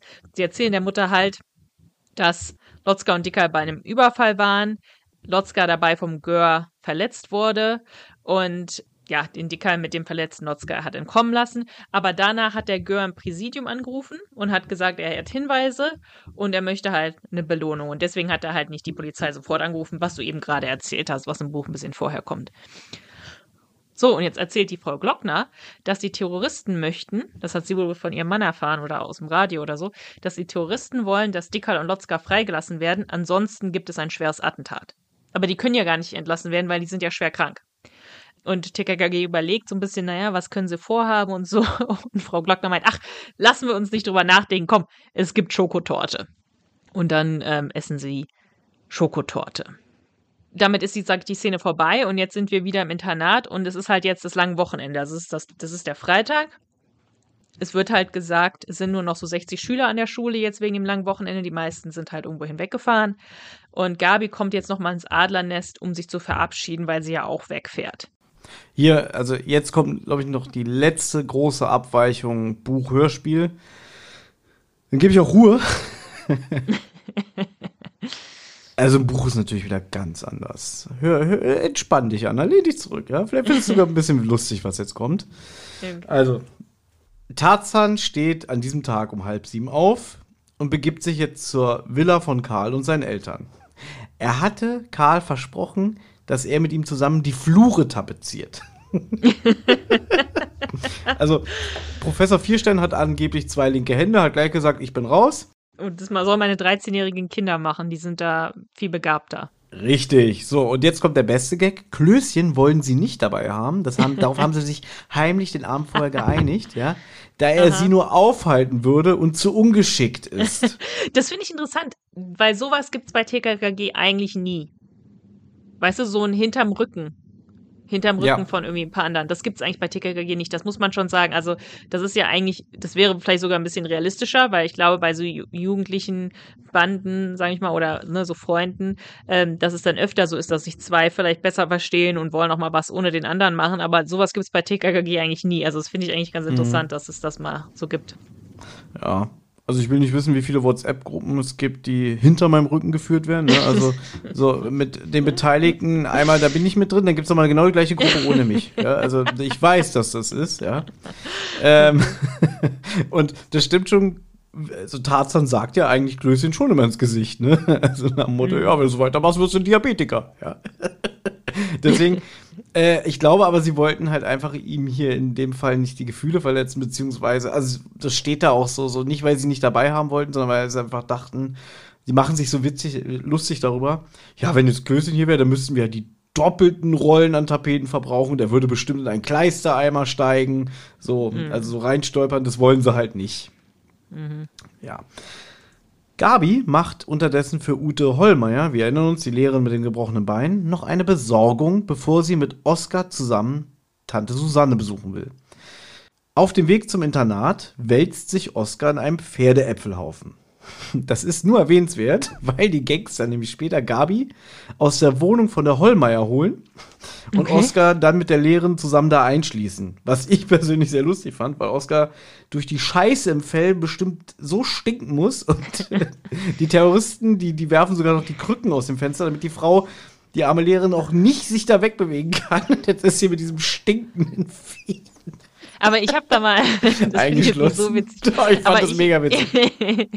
aber ich finde jetzt eher irgendwie, verstehe ich nicht so ganz, warum besuchen denn die Gangster die Gabi bei der Hollmeier? Nein, nein, nein, nein. Die besuchen die nicht, denn es ist jetzt wirklich so: Tarzan ist nicht im Internat. Wie schon gesagt, tapeziert mit Karl bei dem zu Hause. Gabi ja. will ja eigentlich wegfahren, muss aber noch ein Buch, beziehungsweise, was du vorhin gesagt hast, so irgendwie, ja, wie dicke sind die denn mit Lehrer, dass die für die Besorgung machen und so will für die Ute noch ein Buch besorgen, geht dann in dieses Paukersilo und währenddessen fahren die Terroristen mit ihrem VW-Bus auf das Gelände und dann sind halt Anweisungen. Die haben halt alle MPs und Maschinenpistolen und, und, und, weiß ich nicht, Gewehre dabei. Und dann wird halt von der Anführerin gesagt, okay, du gehst jetzt in den Trakt, du gehst in den Trakt, du gehst hier in das Gebäude, wo die Lehrer wohnen. Ja, um zu gucken, wer ist da das habe ich gar nicht so mir, mir so vorgestellt. Die Ute Hollmeier, die wohnt im Internat. Ja, im Paukersilo. Ich dachte, die wohnt, ähm, da macht es natürlich ein bisschen, ist es ein bisschen, ergibt es ein bisschen mehr Sinn, dass sie, dass die Gabi sie besuchen geht, weil es ist ja im in der Schule sozusagen. Es ist nicht so, als müsste sie jetzt erstmal in die Stadt fahren. Du dachtest irgendwie, die wohnt so 20 Kilometer entfernt ja, von der Schule und sie muss Ich dachte, die wohnt halt in der Stadt. Ich dachte, die wohnt in der Millionenstadt. Ich dachte jetzt nicht, die wohnt im Internat. Nee. Naja, 20 Kilometer ist in so einer Millionenstadt äh, jetzt auch kein Unding. Also, du weißt, wenn ich zu gewissen Mit-Podcastern fahren muss, das sind auch so hm. zwischen 20 und 30 Kilometer. Naja, aber so habe ich mir das halt die ganze Zeit vorgestellt. Aber die, ähm, die Roland, die Ellie Roland, die wohnt aber schon in der Stadt, weil die hat da ihr Sportstudio. Genau, richtig. Ja, okay. Ja, okay, gut. Ja, erwähnenswert wäre noch an dieser Stelle, dass Tarzan und Karl eine Pause vom Tapezieren machen. Und inzwischen ruft die Olivieri Gabi an. Äh, äh, Quatsch, den, den Glockner. Da haben sie jetzt schon alle Mitschüler im Internat zusammengerottet. Das erzählen wir aber gleich nochmal, weil es auch im Hörspiel passiert. Aber halt, die telefonieren zusammen und äh, dann ruft äh, der, der Emil Glockner seine Frau an, ja, sie haben Gabi. Und die ruft dann bei dem Viersteins an und äh, erzählt es denen. Und so erfährt Tarzan jetzt überhaupt davon.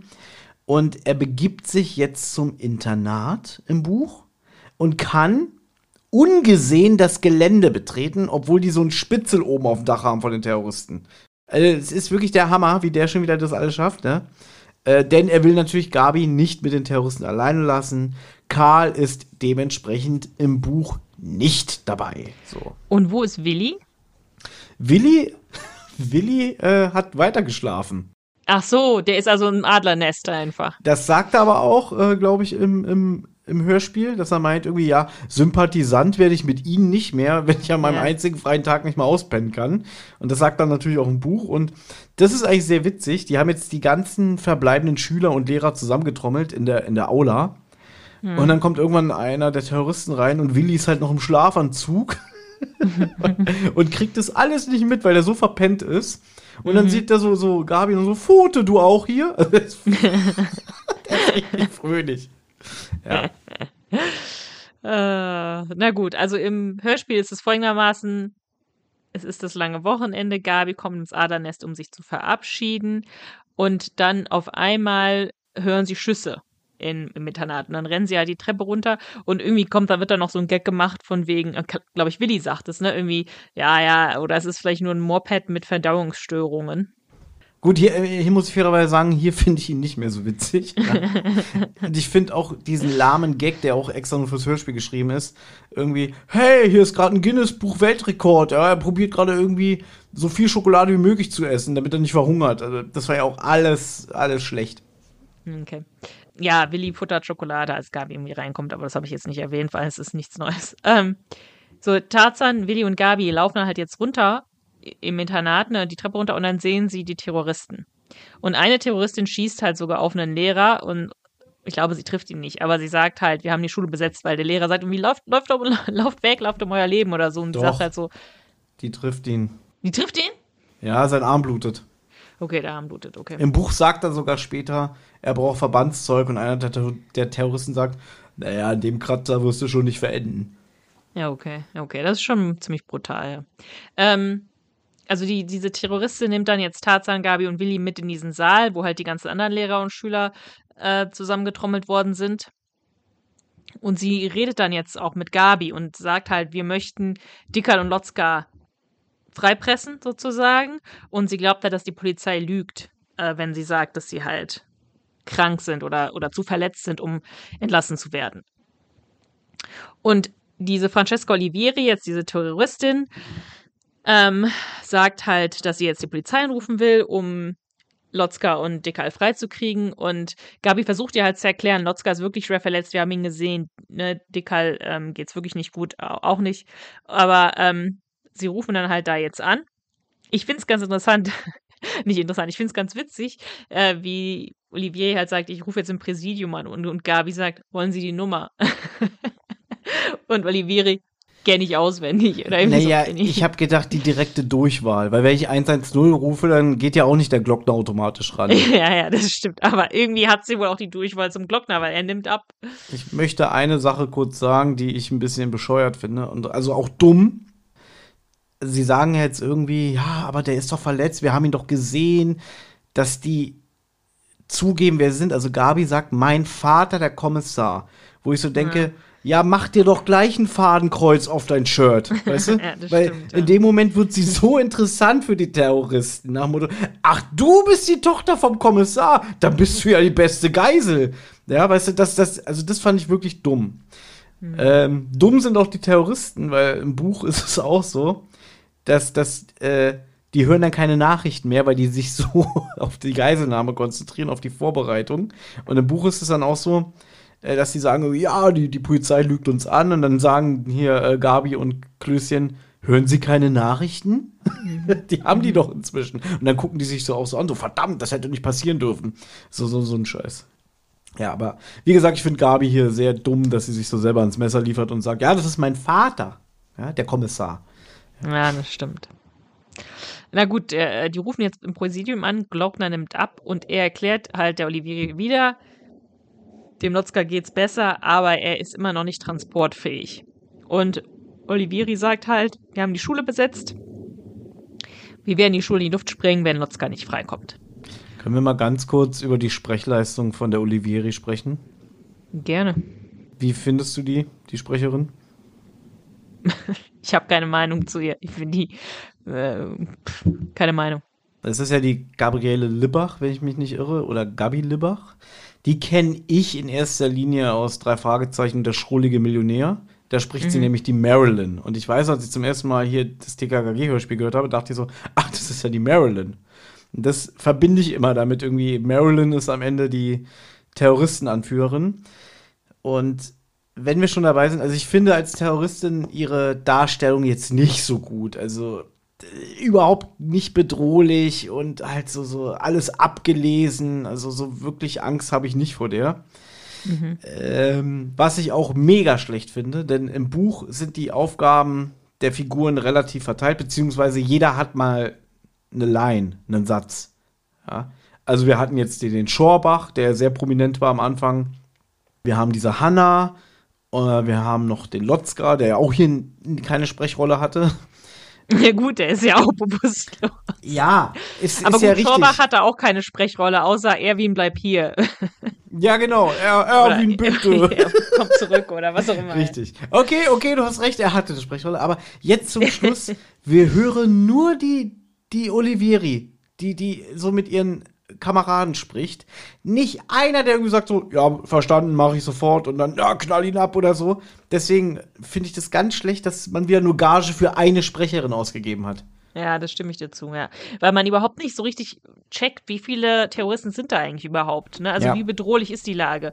Wenn da jetzt irgendwie zehn Terroristen sind mit Maschinenpistolen, ist es schon sehr bedrohlich. Also äh, Klar, ne? so kann man, hat man natürlich wieder Kopfkino, dass man sich denkt, so, äh, nur sie redet und alle sind so ein bisschen ehrfürchtig, aber man denkt so, oh, das müssen ja so viele Terroristen sein. Aber ich Ja. finde es mega billig, weil so klingt das wie, als wäre sie alleine. Ja, ja.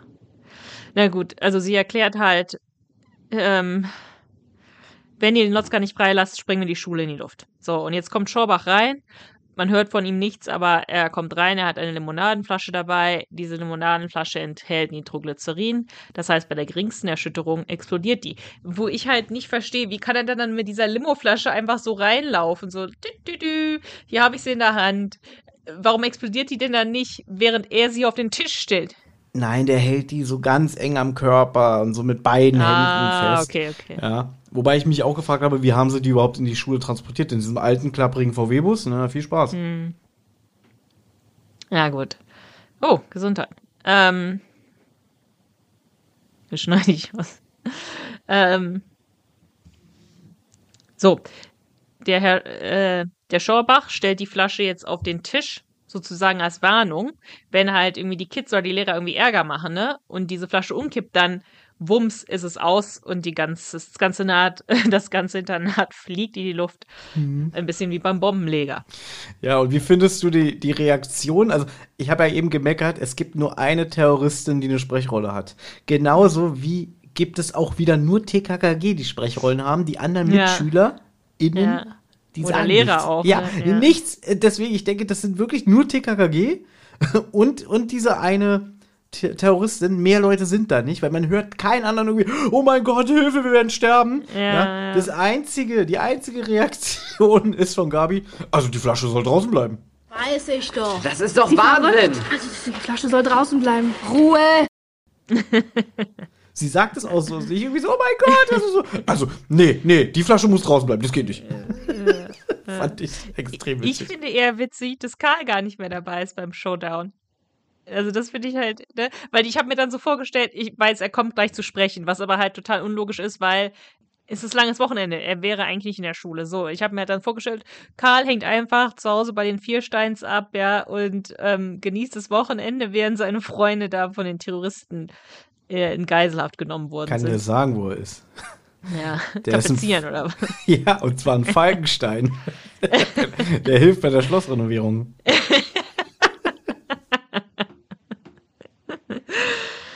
Ach ja, na gut, es wird dann mittlerweile Abend und dunkel und jetzt krabbelt Tarzan halt zu dem Tisch mit dem Nitro und nimmt diese Flasche dann weg, krabbelt dann wieder woanders hin, kommt dann wieder und stellt sie halt wieder zurück auf den Tisch. Also man kann sich denken, er hat die Flasche ausgetauscht, aber auch sehr mutig, äh, dass ihr ihm bei der Krabbelaktion die Flasche nicht äh, aus den Händen geglitten ist. Ja, und vor allem, was sind das schon wieder für Terroristen, die das nicht merken? Nicht sehen, ja. Also, das ist auch wieder so ein Punkt, wo ich denke, irgendwie, das ist auch noch dümmer im Buch sogar. Da will er, da fragt er, ob er in die Küche gehen kann, um sich ein Glas Wasser zu holen. Und Okay. dann ist es so eine Schwingtür und links und rechts stehen zwei Tische und da sitzt ein, jeweils ein Tisch sitzt ein Terrorist und überwacht es. Und da ist aber auch einer dieser Tische, wo die Flasche steht. Und im Buch steht wirklich, im Vorbeigehen griff Tarzan nach der Flasche. Ja? Die bei der kleinsten Erschütterung in die Luft geht. Ja, dann geht er nämlich in die Küche, dann geht er an irgendeinen so komischen Schrank, stellt die da rein, schließt den, schließt den Schrank ab, steckt den Schlüssel ein, greift in den Kühlschrank, nimmt eine von diesen Limonadenflaschen. Es wird doch gesagt, dass es ist genau die Marke, mit der das Internat beliefert wird. Ja. Er füllt Wasser rein und beim Rausgehen stellt er das wieder so unauffällig auf den Tisch. Also, und da denke ich mir wirklich so, weißt du, ich nehme das jetzt mal ein bisschen vorweg. Also, dieses Buch war wirklich sehr anstrengend zu lesen, weil wirklich so viel passiert mit den ganzen Gangstern wieder und so alles und äh, wo ich so dachte, irgendwie, das ist viel zu viel. Es hat 180 Seiten, es ist in drei Akte unterteilt und jetzt zum Schluss schludert der Wolf wieder, indem er so denkt, ah, ich habe schon wieder Redaktionsschluss, Abgabe, wie komme ich aus der Nummer raus? Ja, äh, Tarzan nimmt einfach die Flasche und keiner sagt was, so weißt du. Also, also jetzt, weil wir sind jetzt wirklich eine Minute vor Ende. Und das regt mich schon wieder auf. Man hätte sowas machen können wie ähm, Karl und äh, TKKG, meine ich, also ähm, Karl, weil ich habe hier stehen, Karl ist auf einmal doch da, deswegen ist er gerade bei mir im Kopf. Aber nee, er ist ja wirklich da. Er, er schimpft ja sogar noch einmal mit, da. Er schimpft ja sogar noch mit Klößchen. So nach dem Motto, Ja, ja. was macht er denn mit der Flasche? Na, nicht austrinken oder so, irgendwie so, keine Ahnung. Ja. Es ist halt auch merkwürdig, dass Karl auf einmal da ist, wenn er gar nicht dabei war, als die, als die Terroristen das Internat besetzt haben. Aber das sei mal dahingestellt. Aber man hätte ja sowas machen können wie Tarzan und Gabi und Willi besprechen sich und Gabi und, und Willi machen irgendwie eine Ablenkungsaktion oder sowas, dass alle Terroristen irgendwie auf Gabi und, und Willi gucken oder sowas und dann Tarzan eben die Flasche austauscht oder so, weil so, die sitzen, also ich weiß nicht, schlafen die, weil es dunkel ist oder was?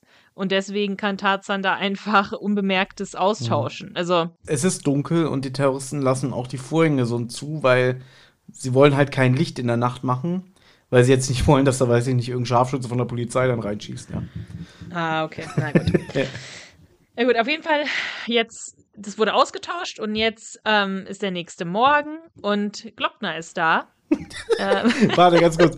Ich muss es vorlesen, wie du es geschrieben hast. Am nächsten Morgen kommt Glockner ins Internat. Das klingt so wie, wie so ein Besuch, so Hallo. Nee, ja, der so kommt da schon. ist es der kommt da schon mit seiner ganzen scheiß GSG 9 Einheit, ja? Also das kann man vielleicht auch schon mal sagen. Und hier so, hallo, ja? Ja, der kommt mit, mit Backup, ja.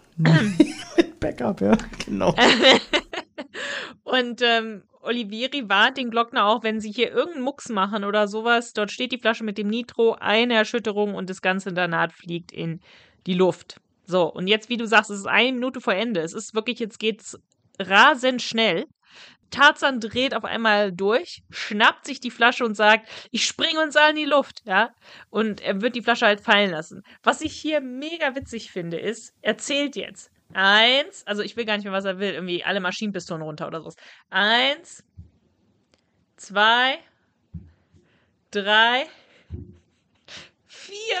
Und dann sagt die Olivieri, okay, okay, äh, Maschinenpistolen runter, ähm, hier. Er sagt, er zählt bis 5. Das hast du Ach anscheinend so. nicht gehört. Du dachtest, der er zählt, jetzt bis, der zählt jetzt bis 1000, bis Olivier irgendwann sagt, jetzt ist auch mal gut, ne? Ich dachte, ich, in meinem Kopf hat er gesagt, er zählt bis drei. Und dann zählt er weiter, vier, wo ich mir denke, ja, da hat er doch jetzt schon gesagt, dass er blufft. das wäre witzig. Deswegen fand ich das so merkwürdig. Wer zählt denn bis vier? Naja, okay, wenn er sagt, er zählt bis fünf.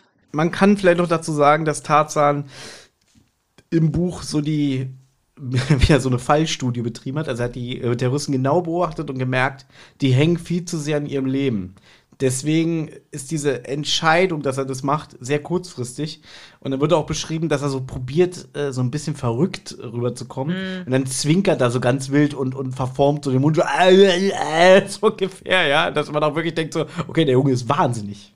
Gut, so kommt er schon rüber. Also ich finde es schon gut geschauspielert, dass er so rüberkommt. Ich finde da den Wolfgang-Träger am besten. So, Tarzan, nein! Also, ja. den nehme ich das wirklich ab. So, wahrscheinlich, weil er dachte so, oh mein Gott, mein Sohn Sascha ist verrückt. ja gut, auf jeden Fall sagt die Olivieri dann den anderen Terroristen, ihren Handlangern, Maschinenpistolen runter und Glockner schnappt sich dann eine und hält dann halt die ganzen anderen Terroristen in Schach. Also das finde ich auch ein bisschen merkwürdig, dass ein Kommissar diese ganze Bande im, in Schach hält und Glockner ruft dann jetzt nach Backup, ne, also nach seinen Kollegen und sagt halt auch zu Tarzan, okay, jetzt die Flasche langsam langsam hinstellen. Da finde ich Glockner sehr witzig, ja. Tarzan. Das war wohl, das war wohl ein bisschen viel für dich. Ja. Stell jetzt die Flasche auf den Boden, aber vorsichtig, bitte. ja. Aber es finde ich so witzig, das war wohl ein wenig zu viel für dich. Mm. Und dann wirkt Tarzan weiterhin irre, ja, und sagt so, wieso denn? Und so. Ich fühle mich prächtig. Ja. Ich weiß noch, ich habe mir beim allerersten Mal hören so die Flasche so richtig wie so einen riesigen Bottich vorgestellt, also so eine, wie so eine Kugel.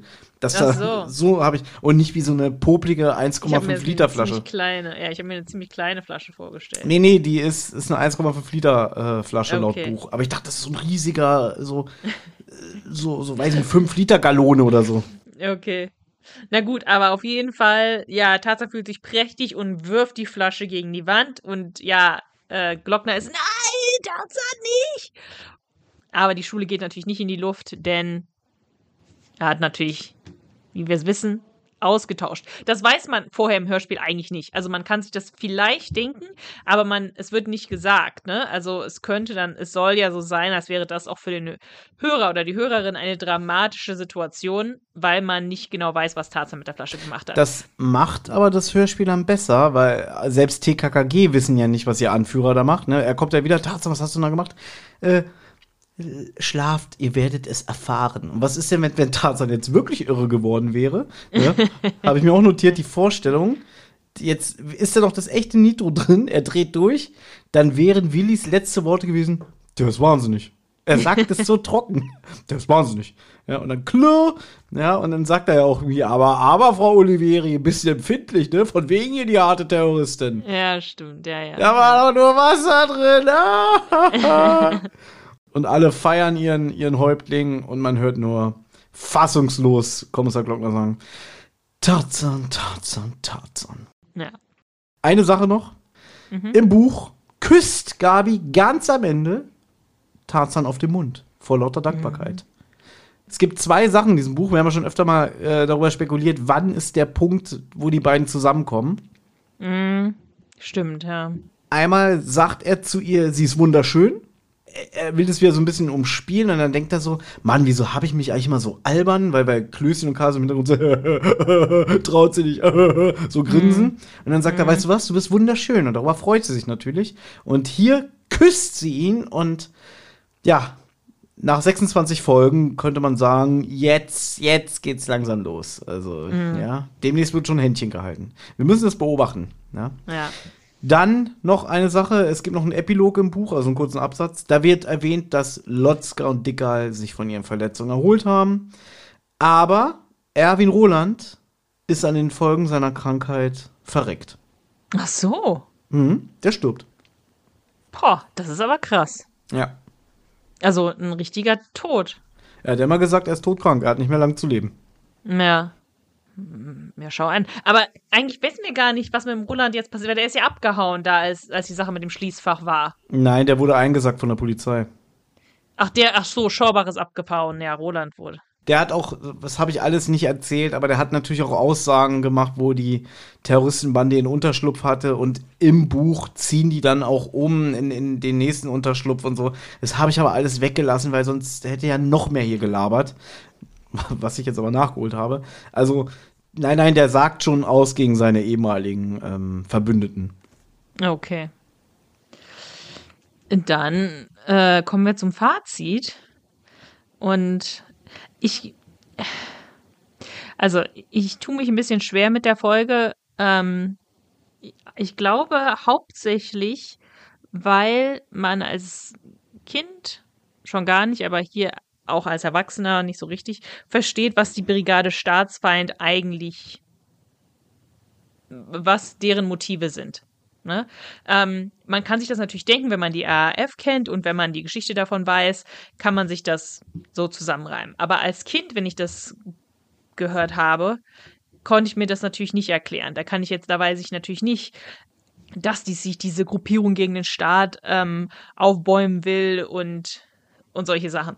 Und deswegen sind das für mich nicht so attraktive ähm, Antagonisten, weil ich lieber Antagonisten habe, die auf Augenhöhe mit TKKG sind, wie Detlef Egge zum Beispiel, also auch Mitschüler zum Beispiel, und wo ich deren Motive besser verstehen kann. Also ich habe dann lieber einen 17-Jährigen, der ähm, einfach total viel Geld irgendwie verdienen will oder so, um sich davon schicke Manschettenknöpfe zu kaufen oder sowas, anstatt irgendwie sowas diffuses, Terroristen, die irgendwie sich gegen den Staat aufbäumen, aber man weiß nicht genau, warum, weshalb, wieso oder warum wollen sie unbedingt diese zwei anderen Terroristen aus dem aus der Haft erpressen. Ähm, das haben die haben die von der RF auch gemacht. Ne? Die haben ja auch versucht, die, wie du halt am Anfang gesagt hast, ähm, die Leute aus dem Gefängnis rauszupressen, indem sie jemanden in Geiselhaft genommen haben. Oder es wenigstens versucht haben, diese Person in Geiselhaft zu nehmen. Ich glaube, sie haben die dann, äh, ist glaube ich schiefgegangen und sie haben diese Person ähm, umgebracht. Aber auf jeden Fall solche Sachen haben die, hat die RAF auch gemacht. Deswegen, ich verstehe diesen, diesen geschichtlichen Bezug, obwohl ich finde, es ist ein bisschen alt, das Hörspiel. Dafür ist das Hörspiel ein paar Jahre zu spät erschienen, eigentlich, um diese Thematik noch so richtig frisch äh, zu haben. Aber ich finde halt einfach auch für Kinder ist es irgendwie nicht so attraktiv. Und deswegen ist es für mich halt auch nicht so, ähm, nicht so ein attraktives Hörspiel. Bevor ich zu meinem Fazit komme, will ich noch ganz kurz ähm, Meinung von anderen hier einfließen lassen. Mhm. Nämlich auf der TKKG-Site gibt es eine Rezension zum Buch von Alexander. Dieses Buch gehört zu den Packetsen der ganzen Serie. Es geht um Terroristen und ihre Taten. Vorbild für Stefan Wolf war sicherlich der RAF und der damals einige Jahre alte Deutsche Herbst 1977. Als das Buch veröffentlicht wurde, liefen gerade die letzten Prozesse gegen führende Mitglieder der zweiten Generation der RAF. Brigitte Mohnhaupt war wahrscheinlich das Vorbild für die Figur der Terroristen Olivieri. Siehst du, da habe ich das gelesen. Mm. Ein guter Einfall des Autors war es, dass einer der Terroristen aussteigen will. Eine besonders gelungene Konstellation ist, dass ausgerechnet ein Lehrer des Internats Sympathisant der Terroristen ist. Ja, dann gibt es hier noch eine ellenlange Amazon-Rezension, die ich jetzt hier nicht äh, vorlese. Aber im Großen und Ganzen weisen viele äh, Meinungen darauf hin, dass es eines der spannendsten und packendsten Hörspiele-Folgen ist. Mhm. Aber halt äh, sehr unrealistisch und ein bisschen übertrieben. Auch hier unser Freund Jörg von, von ähm, Hörspiel Request, ähm, mhm. der vergibt 88 Prozent für die, für die Folge. Mhm. Also der ist im Gegensatz zu mir von der Gabi Libbach als Francesca Oliveri sehr angetan. Die macht das Hörspiel fast allein zu einem Kaufgrund. jo, na gut. Also. Ich glaube, der Max mag sie auch. Ich habe das, glaube ich, nicht mit reingeschnitten gehabt, aber er hat auch gesagt, dass sie halt grandios ges gespielt ist, die Olivieri. Auf jeden Fall ich finde dieses Hörspiel, ich habe es auch nicht als Kind gehört, ich habe es, glaube ich, wirklich wieder erst so mit 22, 23 das erste Mal gehört. Und dann auch nur einmal. Und dann habe ich es, glaube ich, ohne Witz das nächste Mal gehört, als wir damals unser Drei-Worte-Spiel hatten. Und jetzt noch mal in der Vorbereitung für diesen Podcast. Ich finde die Folge nicht gut. Ich mag sie nicht. Ich finde auch diese äh, Terroristen-Thematik zu viel für TKKG. Also, das ist mir zu hoch. Das, das, das passt nicht in so ein Jugendbandenhörspiel. Ja, mhm. irgendein, irgendein Millionär, der, weiß ich nicht, der sein Abwasser, sein giftiges Abwasser in den See kippt und so. Das ist so, so ein Jugendbandending, ja. Oder halt, ja, es gibt so viele gute Motive für, für Gangster bei TKKG. Aber das hier, so dass sie jetzt auf Terroristen treffen, das ist mir too much. Und ich muss auch sagen, ja, ich habe das Buch gelesen. Das Buch hat wirklich, wie soll ich sagen, ein bisschen Kraft gekostet weil ich es sehr anstrengend fand. Du hast ja schon anfangs gesagt, so diese, diese Terroristenthematik ist sehr düster und das Buch ist sehr düster. Das hat mir keinen Spaß gemacht. Und das ist immer das Problem, wenn ich merke, ein Buch macht mir keinen Spaß, dann will ich es nicht lesen. So, so, dann ist es für mich ein Krampf. Das Hörspiel, muss ich sagen, dadurch, dass es diese ganzen Nebenhandlungen weglässt, ist angenehmer zu hören. Also, ich habe ja schon gesagt, so, ich mag äh, Klößchen in der Folge, und so weiter. Da finde ich, dass, dass diese Kürzung eigentlich schon wieder gut und schlecht gleichzeitig. Gut, weil diese ganze Gangsterscheiße fehlt. Schlecht, weil dadurch ist das Hörspiel nicht schlüssig. Wir haben jetzt hier heute Abend gesessen und immer wieder gesagt, irgendwie verstehe ich nicht, verstehe ich nicht, wenn ich nur das Hörspiel kenne. Ja, deswegen, ich kann hier sagen, ich werde dieses Hörspiel wenn wir jetzt gleich äh, ähm, diesen Podcast beenden, sehr lange beziehungsweise bis gar nicht mehr hören. Also ich, aber es ist meine Meinung, ich mag es nicht. Mir hat es nicht gefallen. Mhm. Mir macht es keinen Spaß. Ich finde das Hörspiel sogar noch einen Ticken besser als das Buch. Das Buch fand ich wirklich belastend. Hm. Ich finde es halt interessant, dass es da anscheinend so, ne, so zwei Lager gibt, dass manche das Hörspiel so gut finden. Also Max steht ja nicht alleine mit da mit seiner Meinung. Ne? Also es sind total viele, die auch ja uns jetzt geschrieben haben, dass, wie sehr sie sich freuen, dass wir die Folge besprechen und ähm, dass das so eine richtig gute Folge ist. Christian sagt auch, es ist die beste Folge. Jörg sagt auch bei Hörspiel, äh, bei TKKG-Site sagen viele, wie gut die Folge ist. Also mhm. es scheint da irg irgendeine Faszination gibt es anscheinend mit der Folge und vielleicht liegt es ja auch daran, dass es eben richtig gefährliche Gangster sind und eben nicht ein 17-jähriger Junge, ähm, der irgendwie ein paar Drogen vertickt oder so, sondern es geht hier wirklich um richtig ernstzunehmende Gegner. Und ähm, sagt ja auch der, der Max, dass es sehr beängstigend ist, wenn da der Terrorist dann auf den Lehrer schießt oder so. Und das ist dann eine ganz, eine ganz andere Situation als also mit sich TKKG sonst auseinandersetzen. Also ich kann es vielleicht so von dem Aspekt verstehen, dass, dass da so eine Faszination mit diesem Hörspiel besteht, weil die Thematik so viel ernster ist als sonst. Das möchte ich auch überhaupt niemand absprechen. Also ich möchte mich jetzt hier nicht hinstellen und sagen, die Folge ist schlecht und äh, äh, jeder, der die gut findet, äh, weiß ich nicht, der hat TKKG nicht verstanden und so. Darum geht es ja gar nicht. Aber ich kann ja nur sagen, ich mag die Folge nicht. Also mir gibt sie nicht viel. Ja, also das, das, das ist so eine Thematik, die mich nicht anspricht. Also das ist so, so ein Hörspiel von TKKG, wo ich merke halt, hm, nee, das, das, das, das funktioniert für mich nicht. Und ich kann es gar nicht großartig erklären ja, das ist mir zu negativ. Beziehungsweise bietet mir dann das Hörspiel dann auch zu wenig an Spaßfaktoren. Und ich finde eigentlich in erster Linie sollte TKKG immer Spaß machen. Und das tut's hier wenig bis selten. Mhm. Gut, äh, dann kommen wir mal zu äh, Karl. Wie nützlich war Karl? Ich weiß gar nicht, wie nützlich er in dieser Folge war. Also ich glaube, nützlich kann man ihn nicht bezeichnen. Er war halt irgendwie da. Einmal ist er mit Tarzan hinter den Verbrechern her hergeradelt. Musste er sich zwar richtig anstrengen, aber hat es gepackt. Zumindest das. Aber ansonsten ähm, hat er meiner Meinung nach nicht viel beigetragen. Und beim Showdown ist er eigentlich auch nicht dabei, aber ich glaube, dann ist ähm, HG Francis eingefallen. Im Moment mal, Karl muss ja auch noch irgendwas sagen am Ende, sonst ist es ja total merkwürdig. Ähm, und hat ihn dann nochmal reingeschrieben, ohne wirklich zu erklären, warum er denn dann doch dabei sein soll. Ähm, ich verstehe auch nicht, man hätte ja irgendwie machen können, dass Karl die Terroristen alle kennt oder so. Weißt du, dass Karl sagt, das ist der Lotzka, der macht dies und jenes. Das ist der, äh, was weiß ich, der kennt den Gör, muss man sagen. Okay, der kennt den Gör. Der wusste, dass der Gör mit dem Dicker befreundet ist. Das wussten die anderen nicht. Ja, also ich fand ihn auch ähm, sehr überflüssig mal wieder an dieser Stelle oder wenig nützlich.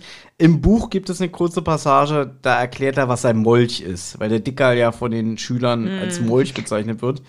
Und das erklärt er Klößchen. Fehlt im Hörspiel, deswegen hat er sehr wenig Substanz in diesem Hörspiel, das stimmt schon.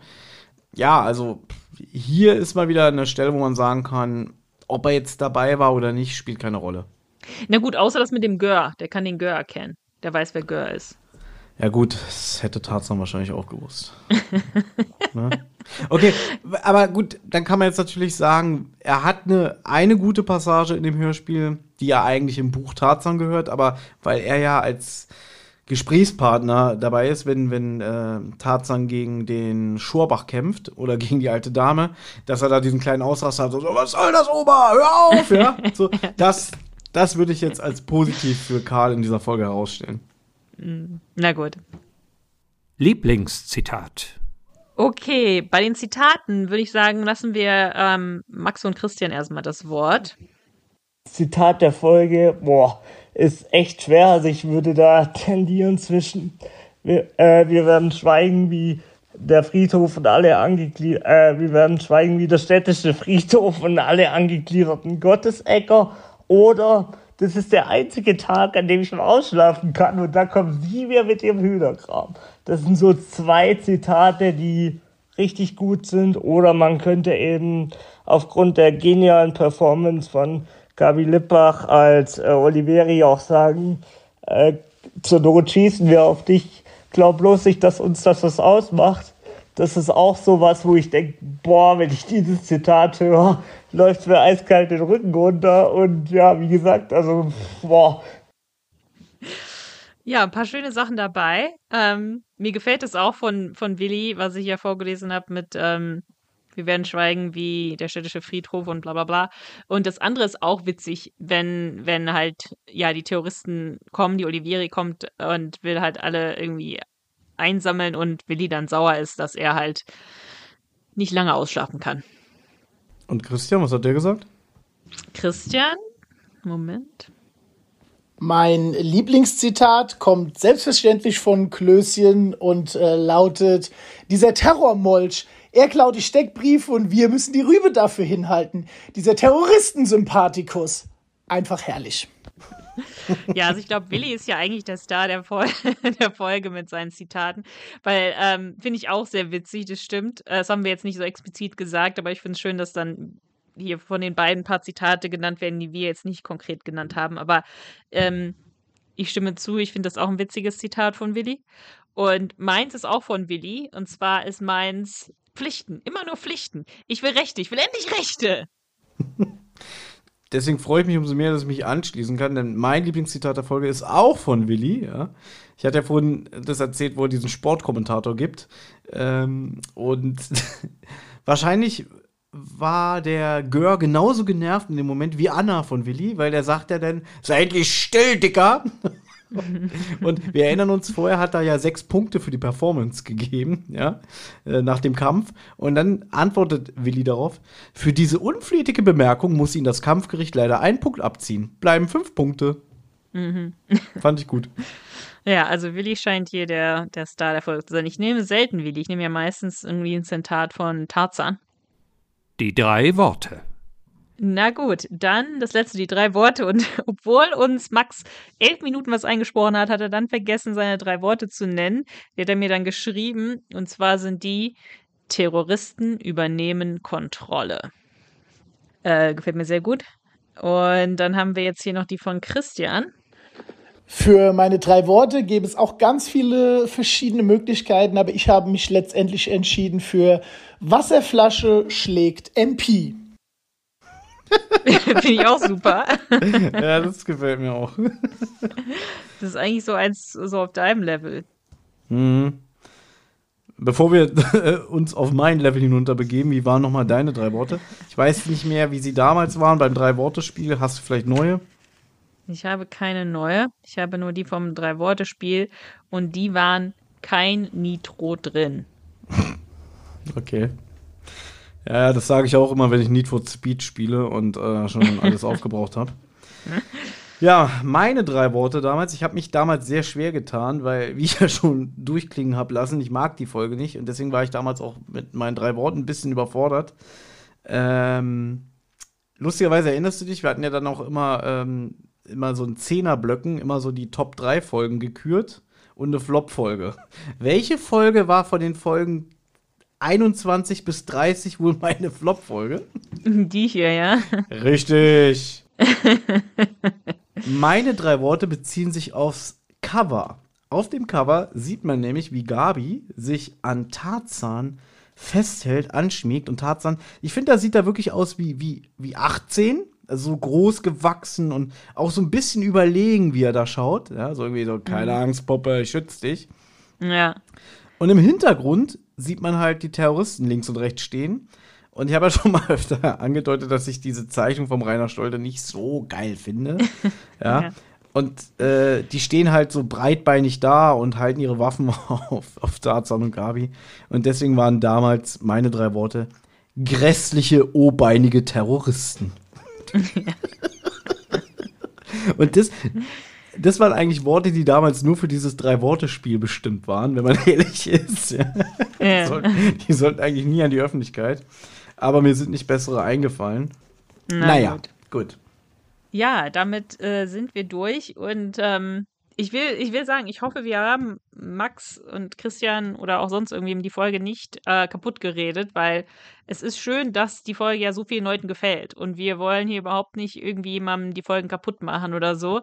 Ähm, aber wir müssen natürlich auch unsere unsere Meinung, unsere ehrliche Meinung dazu sagen. Aber es ist auch mal interessant, eine Folge zu besprechen, die wir halt sonst wirklich nicht besprochen hätten, weil die von keinem von uns zu unseren Favoriten gehören. Und man muss dazu sagen, ich habe so viel über die RAF jetzt ähm, gehört und geschaut äh, die letzten Tage, äh, dass ich wenigstens ein bisschen was über die RAF gelernt habe. Und das ist ja auch einiges wert für die Allgemeinbildung und so weiter, ne?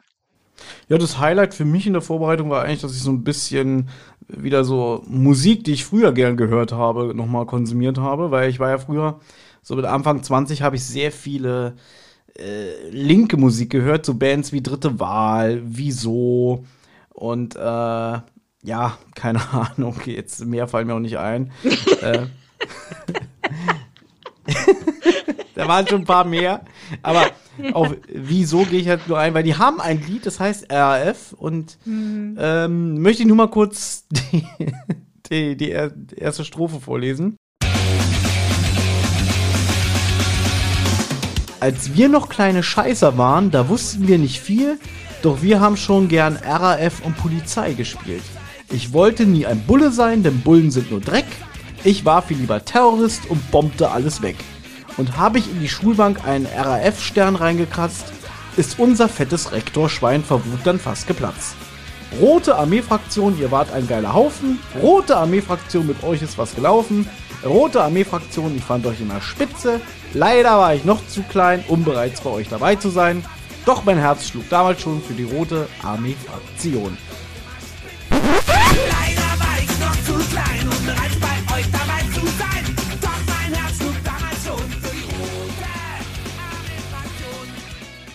Sowas habe ich damals sehr laut gehört, ja. Obwohl du eigentlich überhaupt nichts über die RAF wusstest, weil du hast ja jetzt auch erst alles über die RAF erfahren. Ich wusste damals schon durch einen Kumpel viel über die RAF, aber ich konnte es jetzt im Rahmen dieses Podcasts nicht wiedergeben. Vielleicht magst du deswegen diese Folge nicht, weil die ja eher so kritisch gegenüber der RAF ist. Und du bist ein RAF-Sympathisant. Ja, super. Ne? Scheint mir, ja. Na gut. so, wir hören ich uns weiß, in zwei Wochen wieder. Genau, ich weiß gar nicht, was die nächste Folge ist. Lassen wir uns überraschen. Ja. Tschüss. Tschüss.